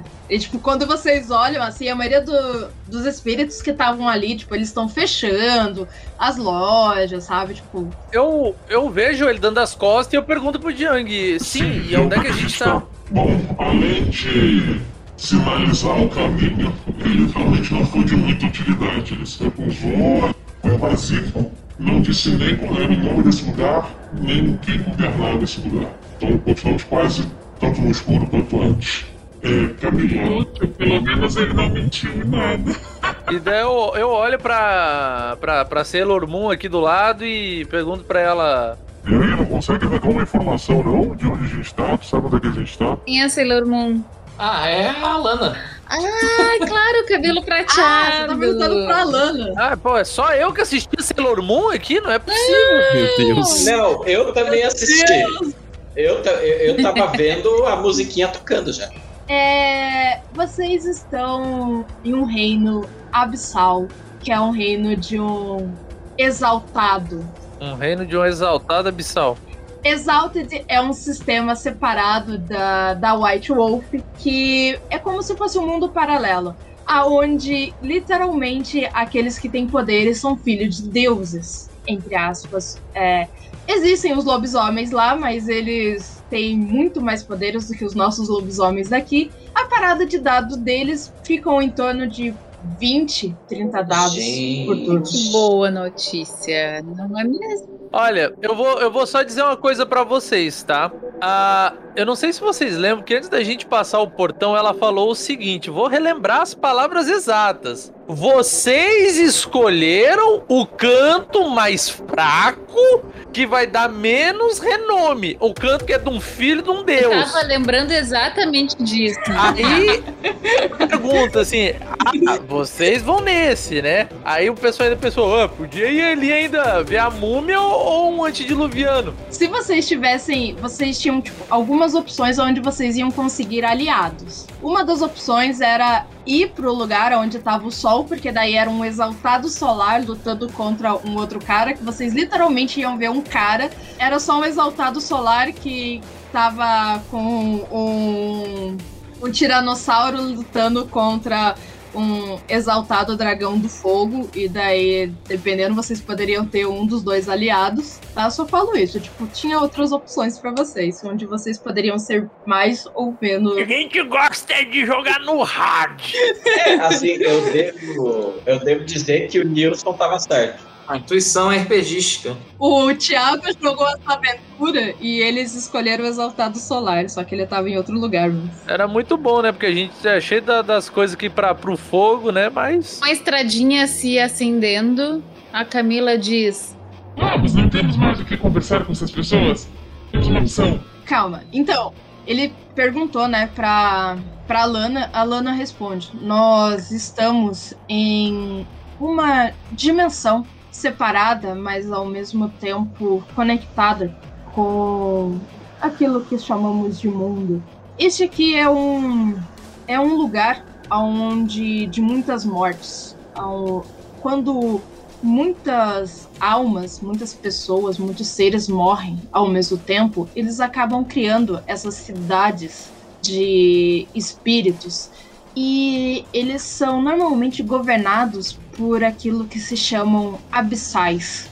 Em parte, talvez, como eu posso dizer, no que a gente conhece, que vocês conhecem como Wyrm, ele ah, pode-se dizer, assim, ela fala assim, pode-se dizer que eles são tocados pela Wyrm e conseguem controlar parte desse poder. Normalmente existem muito pouco deles no mundo. Alguns dizem, algumas lendas dizem que eles são solares que caíram e se transformaram nisso. Se a gente vai encontrar um deles, ela, tipo, estrala o dedo assim. Com certeza vai ser uma ótima luta. E a partir de hoje vai ter uma menos. Vamos. Ô, é, rapaz, é, é isso. Isso é mais que uma família, isso é uma matilha, viu? Tá de parabéns. É, eu quero saber, vocês vão seguir, vocês vão tentar. Vocês têm a opção de realmente vocês lutarem contra ele ou tentar conversar pra ele fechar o portal e coisas assim, tipo, fazer. Primeiro entendeu o, que, o porquê que ele abriu. Não, mas, ué, pera. Mas a gente não enfrenta tudo que é coisa da Wyrm? A gente tem que combater o Wyrm. É, é porque é tudo que. Olha, o Apocalipse, enquanto a gente tá indo, eu tô dando um discurso, certo? O Apocalipse ah, vai ter desgraça de tudo que é lado vindo. A gente vai tentar ficar com a desgraça menor, sabe? Porque a desgraça é certa. Então, tipo, pra ele fechar esse portal, a gente nem precisar lutar com ele, é uma forma de combater, porque a gente impediu que todo esse reino tivesse no nosso reino. É uma forma de combater. Não ter violência, se tudo der certo. Nessa situação, se tudo der certo, né? Porque se a gente fosse mais forte, eu ia querer combater, lógico. Eu sou um cliente, eu sou level 1, né? Posto 1. Então vamos lá, vamos, vamos primeiro ver o que que pode ser feito, né? Ah, mas, mas eu pergunto pra Alana. Mas ele não é um- uma incorporação da Wyrm que tá tentando corromper a realidade? Ela olha assim, ah, esse domínio, esse reino, ele. Ele não tem necessariamente o Wyrm, Gaia, e Luna, o Sol. Bom, tem o Sol, tem a escuridão. É, é e não é, é, é estranho. E ele. O que acontece? Existem os filhos do Sol, que são chamados exaltados solares. Segundo as lendas, quando eles ficam com muita raiva, se corrompem, eles acabam se transformando nisso, porque os solares foram caçados nesse reino, nessa dimensão. E eles são considerados é, demônios.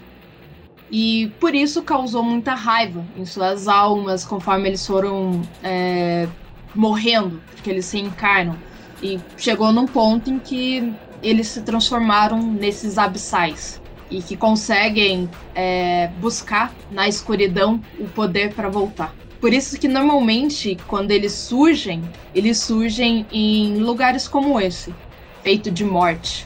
Me parece um Irme, gente. Me parece que eles são maus e o nosso dever é claro, mesmo que isso signifique nossa morte.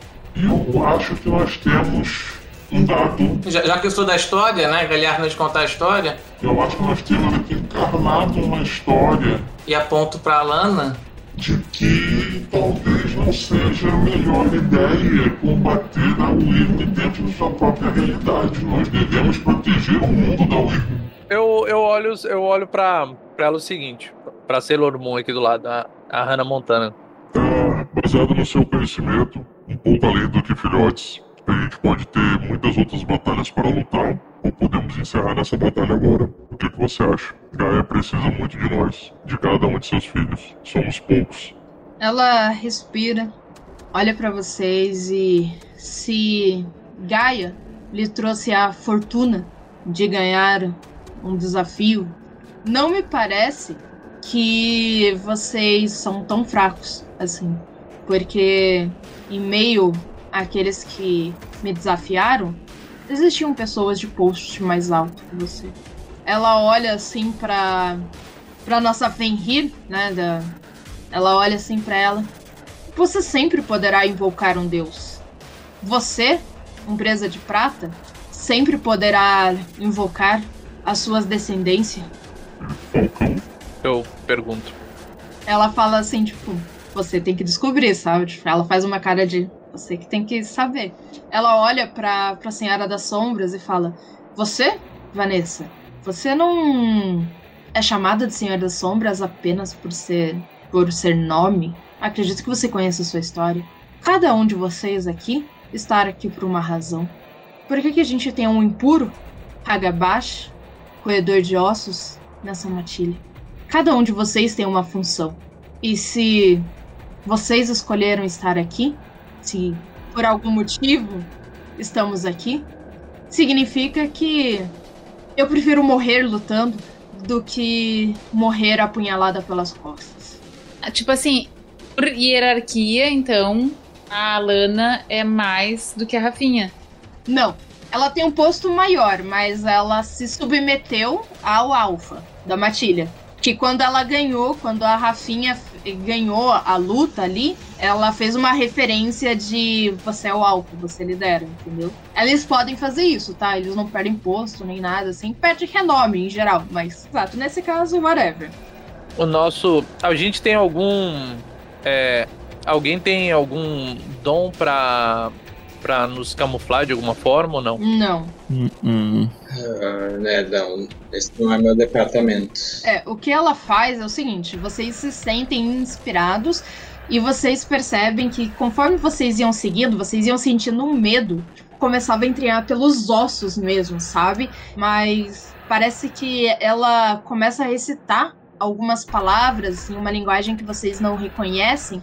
E esse medo vai se dissipando. Então vocês estão assim com imunes a medos. Quando vocês chegam, é bem aquele tipo castelo de terror, sabe? Aquela porta gigantesca dupla em arco, em tom preto, e vocês conseguem ver agora realmente que esse metal, ele é um metal incrustado em almas. As almas se movem entre ele assim presas, como se fossem teias é, em tons azulados. E é claro que vocês conseguem sentir ali a presença da Wyrm muito forte. Porque é como se a própria Wyrm tecesse esse metal, essa isso que tá na frente de vocês.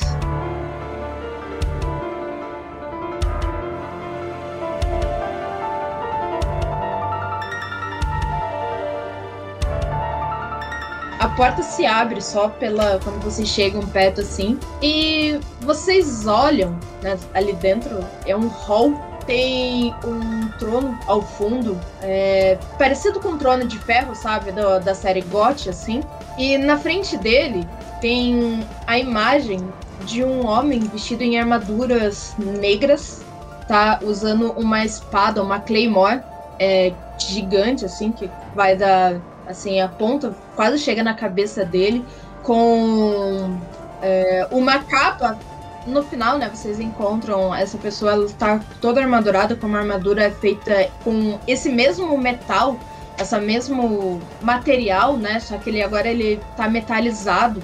Vocês conseguem ver também as almas é, presas, né, dentro desse metal preto. Agora no corpo desse homem, ele veste uma capa e vocês sabem que aquela capa é feita de pelagem de lobisomens. E ela tem um tom um pouco estranho, assim, que lembra um tom escuro, prateado, mas ao mesmo tempo ele parece que ser de. Tem pelos ali de lobisomens de todas. De todas as tribos, praticamente, que vocês conhecem. De todos os, os tipos e modelos de, de lobisomens que vocês já se viram, né? Em transformação. Vocês não conseguem ver o rosto dele porque o rosto dele tá com essa máscara, não é? De ferro na frente e essa Claymore, assim, no punho dela tem uma caveira, certo? Que vocês conseguem ver que daí ele dá sequência para para lâmina. Ele está com a mão estendida para frente de vocês e só faz um gesto assim, puxando vocês para frente. Eu, eu olho assim pra criatura, né? A, o ser que tá na minha frente. Diga seu nome, Bravo, pois gosto de saber daqueles que. o nome daqueles que irei matar. E daí eu puxo assim, eu lasco as garras assim pra fora e bato assim uma nas outras, assim, tum, tum, tá ligado? E tipo, já fica em postura pra, pro combate. Vamos lá. É... A Alana, ela vai fazer o seguinte: ela vai usar um dom e vai dar resistência a vocês a dano, não dano agravado, mas a dano de escuridão. Então, assim, vocês ainda recebem dano agravado se for de prata. Mas nesse caso, só se ele tiver alguma arma de prata, que vocês não estão vendo. Eu não vou rolar dados de ataque pra Lana, mas o que eu vou fazer? Ela vai virar suporte para vocês e todos os dados que vocês vão rolar, vocês vão ganhar 5 dados a mais, porque ela tá auxiliando vocês. Senão eu vou rolar dado para ele, vou rolar dado para ela, a gente já vai rolar muitos dados. Se fosse uma mesa real, ia ser uma britadeira de dados. então, eu ia falar isso, jogar esse jogo presencialmente, você precisa o quê? De um 3 kg de D10. Então, vamos fazer o seguinte. A Alpha vai rolar a iniciativa de todo mundo, beleza? Tá, é prontidão mais. Prontidão mais destreza. Tá, né? Eu não vou ficar explicando todo dom, entre aspas, que eu vou usar, tá? Eu só vou falar basicamente, ah, eu usei isso, tô absorvendo um tanto de dano, vou rolar esses dados aqui porque aumenta meu dano, aumenta não sei das quantas, tá? Porque se eu for ficar explicando, tipo, é, ah, eu usei isso com isso, com isso, com isso. É, uma ficha de exaltado, a, a primeira parte você escolhe 11 dons, entre aspas, para você pegar. Tá, vamos lá. Tenho três sucessos. Três sucessos. Você já rolou com cinco dados extra? Não, então peraí. 4, 5, 7. 7 sucessos. Eu tô usando um dom tá? Que é o seguinte: eu posso transformar pontos de outras habilidades em alguma outra coisa e somar com o que eu já tinha. Tá? Basicamente é isso. Então eu estou rolando 25 D10. E lá vamos nós. 2, 4, 6, 8, 9. Você vê que assim, você tá indo pra frente, né? Mas ele já tava esperando o, o ataque de vocês. Ele pega assim a, Claymore, ele balança a Claymore no ar e só faz um, um movimento circular com ela, sabe? Vocês veem saindo da lâmina dela assim, cortando o ar para fazer um, um, ataque em área em vocês, tá? Com o próprio ar. Tá? Ele tá cortando o ar e o ar tá é, indo para cima de vocês. Então ele vai fazer isso, tá? Ele, como é um, vai ser dano fatal, beleza? Caso atinja vocês. É, eu vou rolar o sucesso. Aí como é que vai acontecer? Vocês têm que rolar a esquiva de vocês. Vocês podem esquivar tipo, com esporte, esquiva, ou tentar tancar na, no peito. Aí vocês vão descrever depois como vocês vão fazer. Se vocês tiverem mais sucessos, vocês passam. Se vocês tiverem menos sucessos, vocês levam dano. Basicamente morremos. Vocês morrem. 13 de 10. Ah, dois sucessos, cara. O que vocês estão querendo? G, eu estou em choque. Eu tive dois sucessos, então. É, basicamente, vocês vão ter que rolar aí a defesa de vocês. Vocês têm que tirar. É, normalmente, a agilidade esquiva. Pode ser agilidade e esportes também. Tirei três sucessos. Quatro. 4 de destreza e esporte, você falou? Pode ser esporte. Eu tenho 5 dados. 4 sucessos. 6, 7. Zero.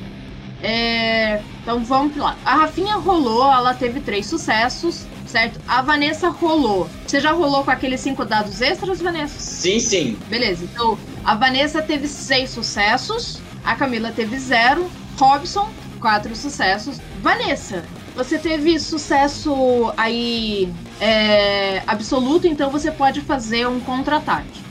Ok, então eu bato como então? Só, pra, só o, o famoso destreza com briga? Exatamente. Então, então simbora. 10 de 10 e vai. Brau. 3, 5. Então você pulou por cima ali, né? E assim, você chega até assim, ele nem se mexe praticamente. Mas você vê que a sua garra, ele para, assim, no meio do. assim, não é que ele para, você desce, né? Mas parece que nem riscou a armadura dele, sabe? Eu tive, só pra você saber, um, dois, três, quatro, seis sucessos. Então, assim, mecanicamente não, não fez nada, entendeu? Ok, agora é, é o turno de vocês. Ah, teve uma pessoa que não passou, né? Teve a Camila.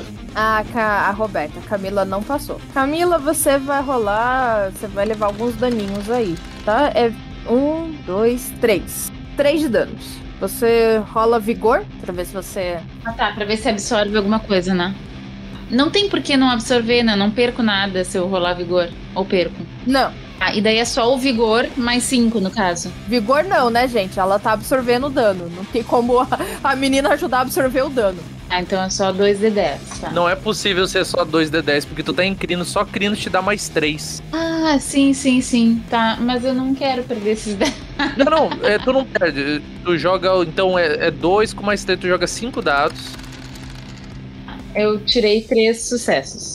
Bom, você é cortada assim, mas você percebe que tipo, você é bem cortada, bem no peito, assim, que você não teve tempo de pensar pra se abaixar ou pular alguma coisa assim. Mas você olha assim, você já vê a sua pele começando a se fechar, sabe? Não chega nem a sangrar direito.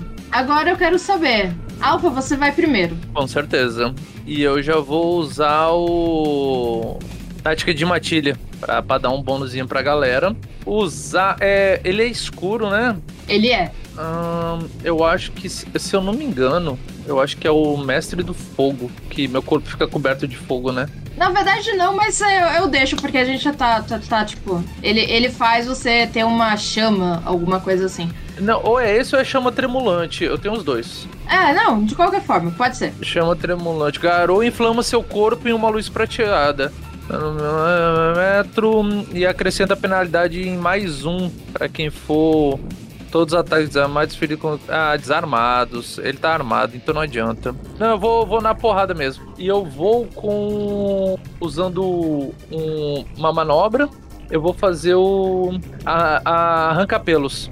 Vou tentar abrir uma brecha na, na armadura dele. Perfeito. Só pra avisar, tá? O Tática de Matilhas dá mais um dado aí pra vocês, tá bom? Porque a Alpha tá coordenando vocês pro ataque. Ah, então são 9, 10, 15. Você só tem mais cinco, né, da, do auxílio lá da, da Lana. Uh, vai comendo, Raimundão! 2, 4, 6, 8 sucesso! Dá teus pulos. Ok? Defesa, eu rolo 15 dados, tá?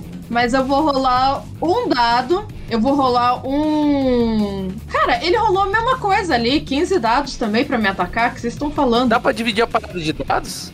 Não. Aqui não, né? Tá. Ah, pra você fazer mais de um ataque? É. Ah, dava. Dá sim. Desculpa, dá. Não tem problema. Mas fica pro próximo. Dois, três, quatro.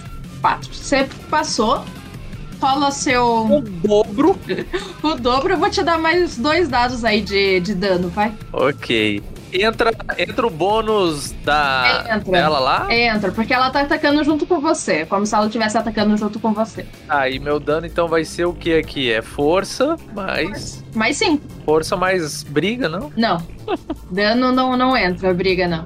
Mas o, mas o arranca-pelos a- é, dá mais um e, e, e eu abri a brecha na, pro pessoal, viu? Na armadura. Então você vai rolar 9 mais 1 pelo arranca-pelos mais 5. Então você vai rolar 15. Esse dado viciado aí. 2, 4, 6, 7 de dano. Eu tô usando um dom, tá? Pra absorver o dano. Eu vou diminuir a minha dificuldade em 1. É 7. Ok, né? Mas dado jogado é dado jogado. E o dom tu usa, né? Teu turno, né não? Não, eu tenho dom de reflexo. Tipo, eu uso automaticamente, entendeu? Ah, é claro que usa. É, tomou um de dano então. Tomei um de dano fatal ali, tá de boa. Só que assim, o bom é que ele não vigora, né? Então tá, tá sossegado. Bom, pelo menos não agora. Não ainda. Pelo menos ele não vigora. Olha aí. Bom, É, porque de todo o resto, isso aí só falta. Bom, é. Quem é o próximo? Quem, quem tem mais agilidade aí? Agilidade, eu não sei quanto é que eu tenho. Quem tem mais destreza vai primeiro. Por isso que eu falei, a, a Alpha tem 6. Então. Sim, eu tenho 5. Tá, você também tem mestre do fogo, memória perfeita. Beleza, pode, pode ir. Ah, mestre do fogo vai servir pra alguma coisa aqui? Ah, não muito. Que ele, na verdade, o mestre do fogo, ele ia servir se vocês atacassem lá o outro cara que ele dá. Ah, dano de fogo, me protege, né? Exato. Ah, então destreza mais briga dá 7, mais um do bônus da alfa 8, mais 5 da moça 13, é isso? Isso. Você quer gastar fúria ou força de vontade? Bom, já funcionou a abertura ali do, do, do, do buraco na armadura lá pelo, pelo alfa? É, vai diminuir a minha quantidade, minha parada de dado pra defender. Tá, então eu vou, vou usar. Fúria me dá mais 3 dados, é isso? Isso. Então eu vou usar um ponto de fúria. Então eu vou jogar 16. Seja o que Deus quiser. Sete sucessos. Sete sucessos. Tá, como é que você atacou? Vai lá. Bom, eu, tô, eu aproveitei então, né, que o Rafinha abriu aquela brecha ali na, na armadura. Ah, deixa eu só falar uma coisinha. É, é, porque eu tava lendo aqui, o arranca-pelo diz o seguinte, ó. Eu posso estar equivocado, mas, né? Para cada dois sucessos obtidos no dano antes da absorção do alvo, ele perderá um dado nos testes de absorção naquela área. Então é antes de você ter. É o, é o, teu, é o, teu, é o teu vigor, pô. É a tua vigorada. Não tem absorção. Então, Ele não tem absorção. três, três dados de dano a menos onde baterem lá no cantinho, viu? Tchê, É, agora, quando eles forem bater, é três de dano a menos pra tu vigorar. Tá certo. E como, como eu tô entendendo que é uma brecha, uma, uma, uma ranhura, assim, que se abriu na, na armadura, eu vou enfiar as garras assim de mão, de mão aberta, sabe? Então, Enfiar lá dentro. Olha, eu acho que eu nunca fiquei tão feliz pelo, por, por ter um, um veterano na minha mesa. Porque. É menos três dados, isso? Isso. Ah, não, calma aí. Não, não, isso é pra vigorar, né? Calma, eu tô rolando defesa, não é dano. Ele não rolou dano ainda, ele rolou o ataque. Defesa é Então, 17. é, então, é da defesa que tu tira, não é do vigor, é da defesa, é da armadura. Eu quebrei. Não, não, é que é menos 3 pra vigorar. Eu tenho 12 dados pra vigorar. A defesa mesmo é 17. Não, é, o alvo perderá um dado dos testes de absorção daquela área. O membro seguinte da matilha poderá então atacar normalmente, mas sua dificuldade é. Aumenta. Cara, eu acho que eu tô olhando da terceira edição isso aqui. Vamos fazer igual você tava falando, vai. Dois, a cada dois sucessos diminui um. Aí você escolhe defesa ou vigor. É melhor tirar da, da defesa, que senão não vai passar dano nenhum.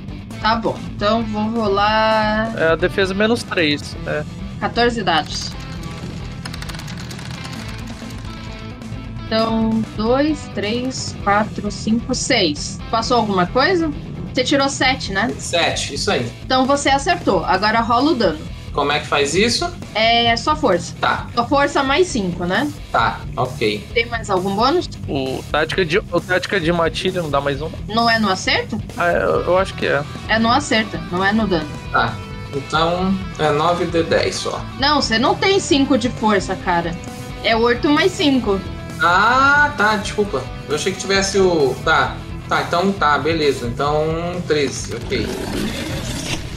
Dois sucessos. Jesus amado. Nossa, esse novo. van- Esse novo storyteller com dificuldade 8 é difícil, viu, Barão? É, É, rapaz. bom é que pelo menos um não ignora, né? E 10 é dois sucessos, então. Ah, é, três sucessos, ok, beleza. Você deu 3 de dano, tá certo. Tá, tá, tá passando dano, galera. Tá passando. Eu não usei o donzinho dele pra, pra vigorar. Então relaxa. Então tá com 4 de dano, isso, gente? Isso. Passam as contas aí? É. Tá, próximo. Agora tem três personagens com 4 de destreza na sequência. Par do Imper, é isso? Vamos deixar o Robson primeiro. Eu, eu, eu vou deixar o Robson primeiro. O Robson, ok. Primeiro, eu não sei o que, que eu posso fazer. Cara, seus dons não te ajudam muito em batalha. Mas você basicamente pode atacar, igual a galera tá fazendo. Tipo, dar agarrada, dar mordida, você pode morder também. Então é o seguinte, eu vou virar pra garrafinha e vou falar em língua, língua de garou. Vou te mostrar que não foi um erro você ter me dado a chance pra entrar nessa matilha. E vou usar minha fúria e minhas forças de vontade pra atacar esse bicho. Então vamos lá te ajudar ali a, a fazer a conta. Você tem 4 de destreza, mesmo na forma Crinos. Você tem 3 de briga, então você tá com 7 dados. Mais 5, mais 1 do Táticas de Matilha, então 14. Você tem mais 3 da sua Fúria. Você usou Fúria? Usei. Você tem certeza? Absoluta. Você tem um ponto de Fúria. Vai perder ficha, é isso? Mas vou mandar um all-in nesse bicho aí. Na verdade, não, eu troquei, gente. Ele tem um ponto de gnose e ele tem cinco pontos de fúria. Eu troquei, tá vendo? Porque normalmente é a pessoa que tem fúria que tem, tipo, gnose baixa e fúria alta. Eu troquei, desculpa. Então relaxa. Você só tem um ponto de fúria porque os dons dele é, tipo, conversar com coisas culinária e transmitir ideias. Então, tipo, é, não. Então é por isso. Então, mais três dados e mais. Então você tem um sucesso já automático. Então você vai rolar 17 dados com um sucesso. Ok. Foram muitos sucessos aqui. Peraí, três. Oito sucessos, mais um da força de vontade, né? Nove sucessos, então. Nove sucessos. Porra. Foi bom, mas eu fui melhor. Eu tirei 2, 4, 5, 6, 7, 8, 9, 10. Por um! Absurdo. Então você pulou. Foi quase. Você pulou. Finalmente eu tirei uns dados bons ali. Você deu. Você pulou assim, você tentou ir no mesmo lugar, só que é, você meio que você acabou se atrapalhando e você acabou atingindo uma outra parte da armadura que tava brilhando ainda, sabe? Porque ele se moveu um pouco assim e você acabou não atingindo exatamente aquele ponto que a Alpha tinha aberto, sabe? Ele deu um passinho para trás, assim, e você acabou errando por causa disso. Você calculou um pouco mal. Você pensou, vou, eu tô indo, eu tô indo, eu tô indo, eu tô bem. Aí ele deu um passinho pra trás e você, fodeu. Vou fazer melhor na próxima. Tadinho do Hakabashi. Quem vai agora? Isso. Vai lá, Roberto. Vou dar ali com garradas.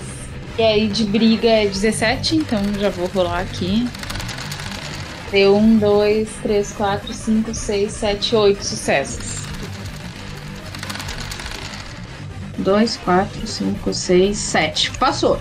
Por um você passou. Foi o seguinte, conforme ele deu um passinho para trás, mas ele não esperava que logo atrás, assim, tivesse você, sabe, é, dando uma agarrada nele também. Aí você atinge ele meio que pelas costas, sabe?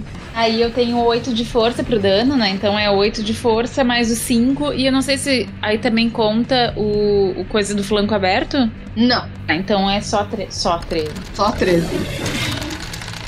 Uh, 1, 2, 3, 4, 5, 6. Então ele tá com 9 de vida. Beleza. Menos 9 de vida, é isso que eu quis dizer. Tá? Agora quem mais? Como a Vanessa é quem tem donzinho de cura, é, ela vai dar uma recuadinha e eu vou usar o meu dom de fraquezas fatais para tentar explorar ainda mais os pontos fracos dele e quando ela atacar para atacar certeiro. Então, meu fraquezas fatais eu uso percepção mais empatia contra o raciocínio mais lábia dele, pelo menos no sistema antigo. Não, sei. não, não. Nesse você usou, você passa automático, tá? Porque afinal de contas vocês estão enfrentando o boss, mas eu também não quero que vocês morram, morram assim só por morrer. É legal matar as pessoas, mas numa batalha, entendeu? E é, você encontra, você sabe. Você pode passar isso pra matilha, mas você sabe, tem uma parte nele ali que é. Que fica meio aberto. Entre. Sabe quando você encaixa o capacete, né? Junto com a com a armadura, assim, fica uma parte do pescoço fica exposta. Você percebe isso, assim. É ali a clavícula onde eu tava querendo bater antes. Não, não. É, é o pescoço mesmo, sabe? Tipo, uma parte assim do pescoço mesmo. A clavícula é mais embaixo, sabe? É o pescoço mesmo, assim, dele, assim, que, que dá pra atingir. Então tá. É, pra, pra isso foi a, a- a minha ação dessa rodada, né? Você pode passar isso pras outras pessoas. Daí, quando eles atacarem ali, eles vão ter mais um ponto pra acertar. Mas. Então tá bom, eu vou é, é, já recuadinha, né? Abrindo espaço pra galera fazer um montinho em cima do bicho, eu digo. É o seguinte, como tá todo mundo fazendo um montinho em cima dele, vocês veem que da armadura dele começa a sair uma aura, se fossem várias espadas. Sabe aquele ataque da, da Hela? É tipo isso, tipo, começa a sair várias espadas assim dele, que ele ataca em área, assim, tipo, pra pegar todos vocês. Como vocês têm dano aí, é, resistência a, a dano de escuridão, tá? Então é só dano fatal pra vocês. Mas pra isso eu vou usar um bust aqui. Vocês preferem que eu aumente dados ou diminua a, a dificuldade? Põe, põe dado que a variância nos pode nos ajudar. Tá bom. Importa. Pra, se for pra gente atacar ele, eu prefiro que diminua a dif- a dificuldade. Não, é pra ele atacar vocês. Não, eu não quero que diminua a dificuldade, não. Eu- eu- É aumentar a quantidade de dados, que eu posso usar os dois. Aumenta a quantidade de dado. Ele ainda vai ter só 20% de chance de acerto. Ah, assim, é eu falando, mas, gente, ó, vocês fiquem à vontade de discordar de mim, viu? Se vocês acharem. Não, a gente já tinha concordado. Eu rolei 32 dados, tá? Ele tinha 25 pra ataque. Aí eu aumentei, tá? Mais 7, então ficou 32. Então 2, 4, 6, 7, 8, 9, 10, 11, 12. 12 de, de acerto aí. Rolem as defesas de vocês. Precisa? A gente morreu. Não, é, vai que vocês tiram um monte de 10 aí. É destreza mais esportes mais prontidão mais 5. É destreza mais esporte e mais prontidão? Ou é um ou é outro? Não, não, desculpa. Pode ser prontidão, es- não, é esquiva, prontidão ou esportes. Vocês podem escolher o que, que é mais maior. Ah tá, o maior. Ixi! Cinco sucessos. Você rolou mais 5 também? Da. Sim, sim, deu 12. É 4 de destreza, mais 3 de esquiva, mais 5. Eu tirei 2, 4, 6, 8 sucessos. Vocês veem assim, vocês não esperavam um ataque desse. Vocês esperavam que talvez ele usasse a própria arma que ele tem, mas vocês nu- nunca tinham esperado um, um ataque assim. Quando a, a Lana fala, cuidado! Quando ela fala, cuida, daí vocês. a- as espadas assim explodem pra cima de vocês. E vocês sentem aquilo cortar da pele de vocês e vamos rolar o dano. O dano é pouquinho, tá, gente? Oremos. 2, 3, 4, 5, 6. Agora a gente vigora, né? Vigorar. Exatamente. Ah, tem alguém aí que pediu uma falha crítica, não tem? Eu. Você que pediu uma falha crítica, eu vou te dar a seguinte vantagem. É, pelo resto do combate, agora que você levou o dano assim, você se lembra de estar caído no chão, você se lembra de uma coisa. É muito rápido isso. Você se lembra de você estar num lugar sozinho assim, com uma vasta floresta ao redor de vocês. Você vê os seus companheiros ao seu lado, tipo, todos eles no chão, assim, enquanto isso que vocês estão assim deitados no chão, né? Vocês estão assim no meio dessa floresta, assim, sentados, deitados no chão. Tem uma aranha, uma, uma aranha gigantesca, assim, como se estivesse tecendo é, aquela floresta por cima. E você percebe que do lado dela, assim, parece como companheira, a imagem daquela uivadora branca que tá do lado de vocês. Quando você percebe isso, alguma coisa te fala. Você percebe assim que da daquela profecia, certo? Que no final ela dizia o seguinte: Quando dia algo que deveria estar morto voltar, neste dia uma matilha terá que fazer uma escolha. Uma escolha que poderá ser a salvação ou destruição de toda a existência. Neste dia será escolhido o destino do Apocalipse.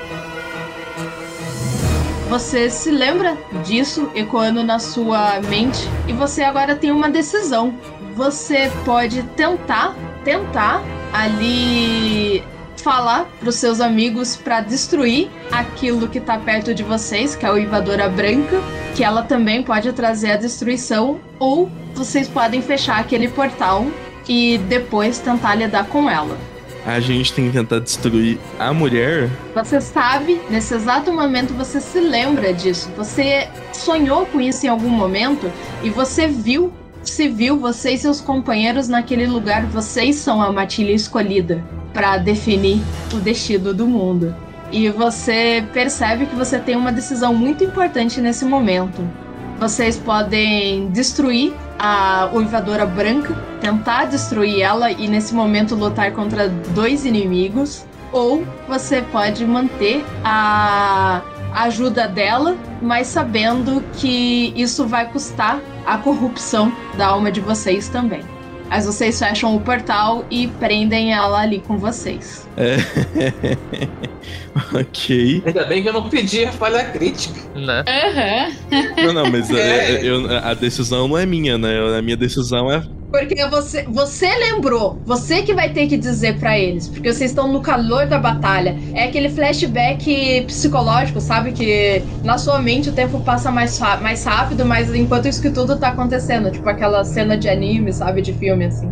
Então, os meus companheiros de matilha ouvem o Robson gritar enquanto espadas explodem no nosso. em cima da gente. O Robson grita. Mal. Devemos acabar com ela, senão a tudo que se levam. Eu pergunto. Você tá maluco? Já desatinou isso, cara. É, eu, entre uma esquiva e um golpe e tal, eu digo. Não fale bobagens. Agora não é hora. Foque-se no inimigo à nossa frente. Quando ele fala isso, algo dentro de vocês parece que faz sentido o que ele falou. Vocês falam isso, mas alguma coisa dentro de vocês, da alma de vocês, parece que fala. Sabe, vocês sentem a alma de vocês vibrar e alguma coisa faz sentido. Talvez faça sentido o que ele falou. Ele não é tão louco quanto vocês imaginam. É. Ele sempre foi um companheiro honesto e honrado em batalha, tipo, é uma pessoa em quem eu confio. Exato. Eles sempre estiveram com vocês, ela acabou de entrar. Mas vamos combinar que toda a cagada só começou depois que ela apareceu. É, mas é melhor lutar com um de cada vez, gente. É, é que o meu, o meu instinto de jogador de vampiro de nunca confiar em absolutamente ninguém muito mais poderoso do que você começou a gritar lá atrás quando o sangue dela queimou a patinha da Rafinha, tá ligado? A Camila vira e vai pra cima dela. É, a minha ideia é jogar ela em cima do outro cara. né? É uma ótima ideia. Eu vou. Eu vou. Como a gente tá sobre a, a minha tática de matilha, né? A gente tá, tá acostumado a lutar junto por, por pequenos movimentos e que, que ela fez. Ela passou a intenção dela para pro resto da matilha, que é nós, não ela, né? Que ela chegou agora, então ela não conhece nossos movimentos de combate. E eu acho que é isso. Todo mundo vai se juntar pra pegar e jogar em cima do cara. A gente é pela união dos nossos poderes aqui. Tá? Vocês querem juntar. Vocês querem jogar mais dados ou diminuir a, a dificuldade? Diminuir a dificuldade. No meu caso, eu, se vocês iam por essa, gente. É, eu vou nessa também. Então a dificuldade pra atacar ela, agora que vocês têm essa visão, que o Robson teve essa revisão, então a dificuldade para atacar diminui pra 6. Eu quero gastar fúria. Eu, agora sim, eu quero gastar tudo, tudo que eu tenho. Eu também quero gastar fúria. Não, não, é, não. a- aí que tá. Vocês diminuíram a quantidade de dados. Uma pessoa vai rolar pelo grupo. Ah, então é quem tiver mais dadinho aí disponível, que eu suponho que seja alfa, ela vai empurrar, a gente fica todo o pé na frente da mulher. É, não, basicamente assim, você está todo mundo atacando ela e com isso a, tipo, a guarda dela vai baixando, entendeu? Porque ela não consegue se defender de todo mundo. Porque vocês estão atacando em conjunto. Por isso que diminuiu a dificuldade. Ô, ô, ô, ô, Robson, tu que fala pouco nessa, nessa narração, eu acho que você deveria fazer essa jogada. Ok. Olha que responsabilidade. Traduzindo, eu tô me saindo daqui como. Percebe-se. Como, como foi o Hagabashi que teve o, o, o, o, o insight, ele, ele merece a honra do, do, do, do golpe final. Faz sentido ele ter iniciativa, né? Tipo, foi ele que tomou consciência, verdade. Lembrando que agora vocês têm menos 5 dados, porque vocês não têm a ajuda dela. Mas agora caiu pra 6 a dificuldade, agora vai. Vai lá, então, Robson. Então você vai rolar a sua agilidade, mais a sua briga, mais tudo que você tiver pra usar. Tá. Eu quero. É, vou rolar tudo que eu rolei antes. Então eu tinha 17, então vou rodar 12, certo? É, só que assim, menos um, porque você não tem a. aquele é, do golpe fatal lá. Você ainda não, não tem isso. Ok, então. Não, não, não, não. Não confunda, porque a tática de Matilha dá bônus pra ele. Não é o, o, o do, do negócio da, da armadura, tá? Ah, é, tá, verdade. E, e outra, gasta fúria, gasta ponto de vontade pra ter sucesso e vai. Sim, é. É a última, filho. Então 12 de 10, certo? E tu não tem nenhum dom que possa te ajudar em nada agora. Olha se tu tem algum dom. Olha, eu, eu tenho maravilhosos dons de conversar com coisas, culinária e transmitir algumas ideias. Ele é roedor de ossos, é? Ele é roedor de ossos. Ah, tá. Só pelos esses dons dá pra ver. Então você tem um sucesso automático, né? Puta que É, pariu. então. Um, dois, três, quatro, cinco, seis. O 6 também, né? Mas calma que agora o 7 também tá valendo. Com seis dá seis sucessos. Mas aí mais um da força de vontade. Ah, é, verdade, sete. tu botou os três dados da fúria, cara? Botou. Caralho, eu jogava isso aí normal. É que ele não tem muita força. Não, força eu tenho 8. O negócio é que eu não tenho muita destreza, né? Ah, é. Mas ele gastou um de vontade, lembra? Não, teve oito sucessos, certo? Como vocês não estão jogando contra ele, a defesa dela é um pouco menor. A destreza dela é 5, ela tem uma especialização, tá? Que no caso é juntas.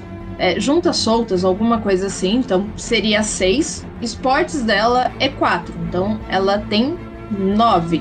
Como ela também tá em crinos, em crinos dá mais 1, né, de destreza e 10 ok?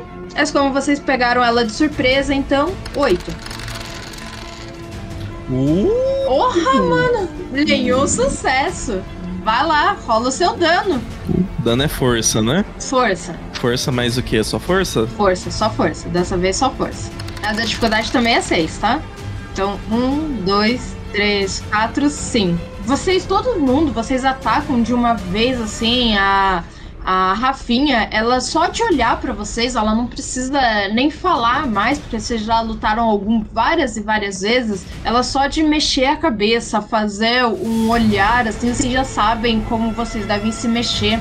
A Rafinha vai pela frente, assim, junto com a Camila, enquanto isso que a Vanessa e o e a Jean atacam pelos lados e o Robson, que é né, o nosso Hagabashi, ele é, dá a volta assim, atacando por trás, fazendo um, um rodízio, né, rodeando ele, a nossa Alana, né, a nossa uivadora branca, assim, vocês conseguem pegar ela, vocês rasgam a pele dela e vocês começam a ver que o sangue dela começa a escorrer, só que o que era antes, aquela prata, vocês começam a ver que não era prata.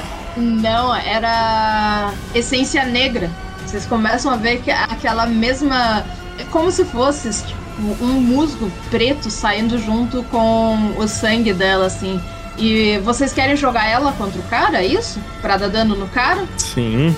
É pra eles se atracarem, na real. Vai que ela rola, é, cai, cai de barriga na espada do cara. Só que assim, o, como é, a visão de vocês, vocês sabiam que tinham que fazer, vocês percebem também que nas ações de vocês não tem só qualquer coisa. Vocês percebem que na- as garras de vocês, conforme vocês vão atacando, elas começam a se transformar e elas viram é, numa prata brilhante e vocês começam a perceber como se a própria Luna estivesse abençoando vocês naqueles ataques e vocês não rasgam né, essa pele, essa essência negra assim, elas vai cortando Enquanto isso que no final, quando ela cai no chão, assim, quando vocês jogam ela, assim, o cara só dá um, um passo pro lado, assim, ela vira uma poça de sangue amorfa no chão dessa essência negra e vocês percebem que a, as garras de vocês agora são feitas de prata. E parte do pelo de vocês, assim, também tem um brilho prateado, assim, de, de alguém que recebeu uma benção da própria lua. É, vocês mataram ela porque vocês deram dano agravado. Oito de dano agravado, né? Já era. Morte automática. Quando vocês fazem isso, vocês percebem, então, que quando vocês são jogados o cara, ele, vocês escutam o riso dele assim ecoar na mente de vocês. Vocês são jogados para trás num vento que nem mesmo vocês conseguem segurar. Vocês, né, batem naquela estrutura de trás e vocês sentem assim a, a várias aranhas passando por cima de vocês e fazendo a teia. E então vocês acordam. Quando vocês acordam, vocês esmaiam, né? Vocês abrem o olho, vocês percebem que vocês estão no primeiro raiar do sol, no mesmo dia que vocês que tudo começou. E agora vocês percebem o que aconteceu. Vocês só tiveram um flash do que pode vir acontecer no apocalipse. Será que vocês vão ser capazes de impedir isso?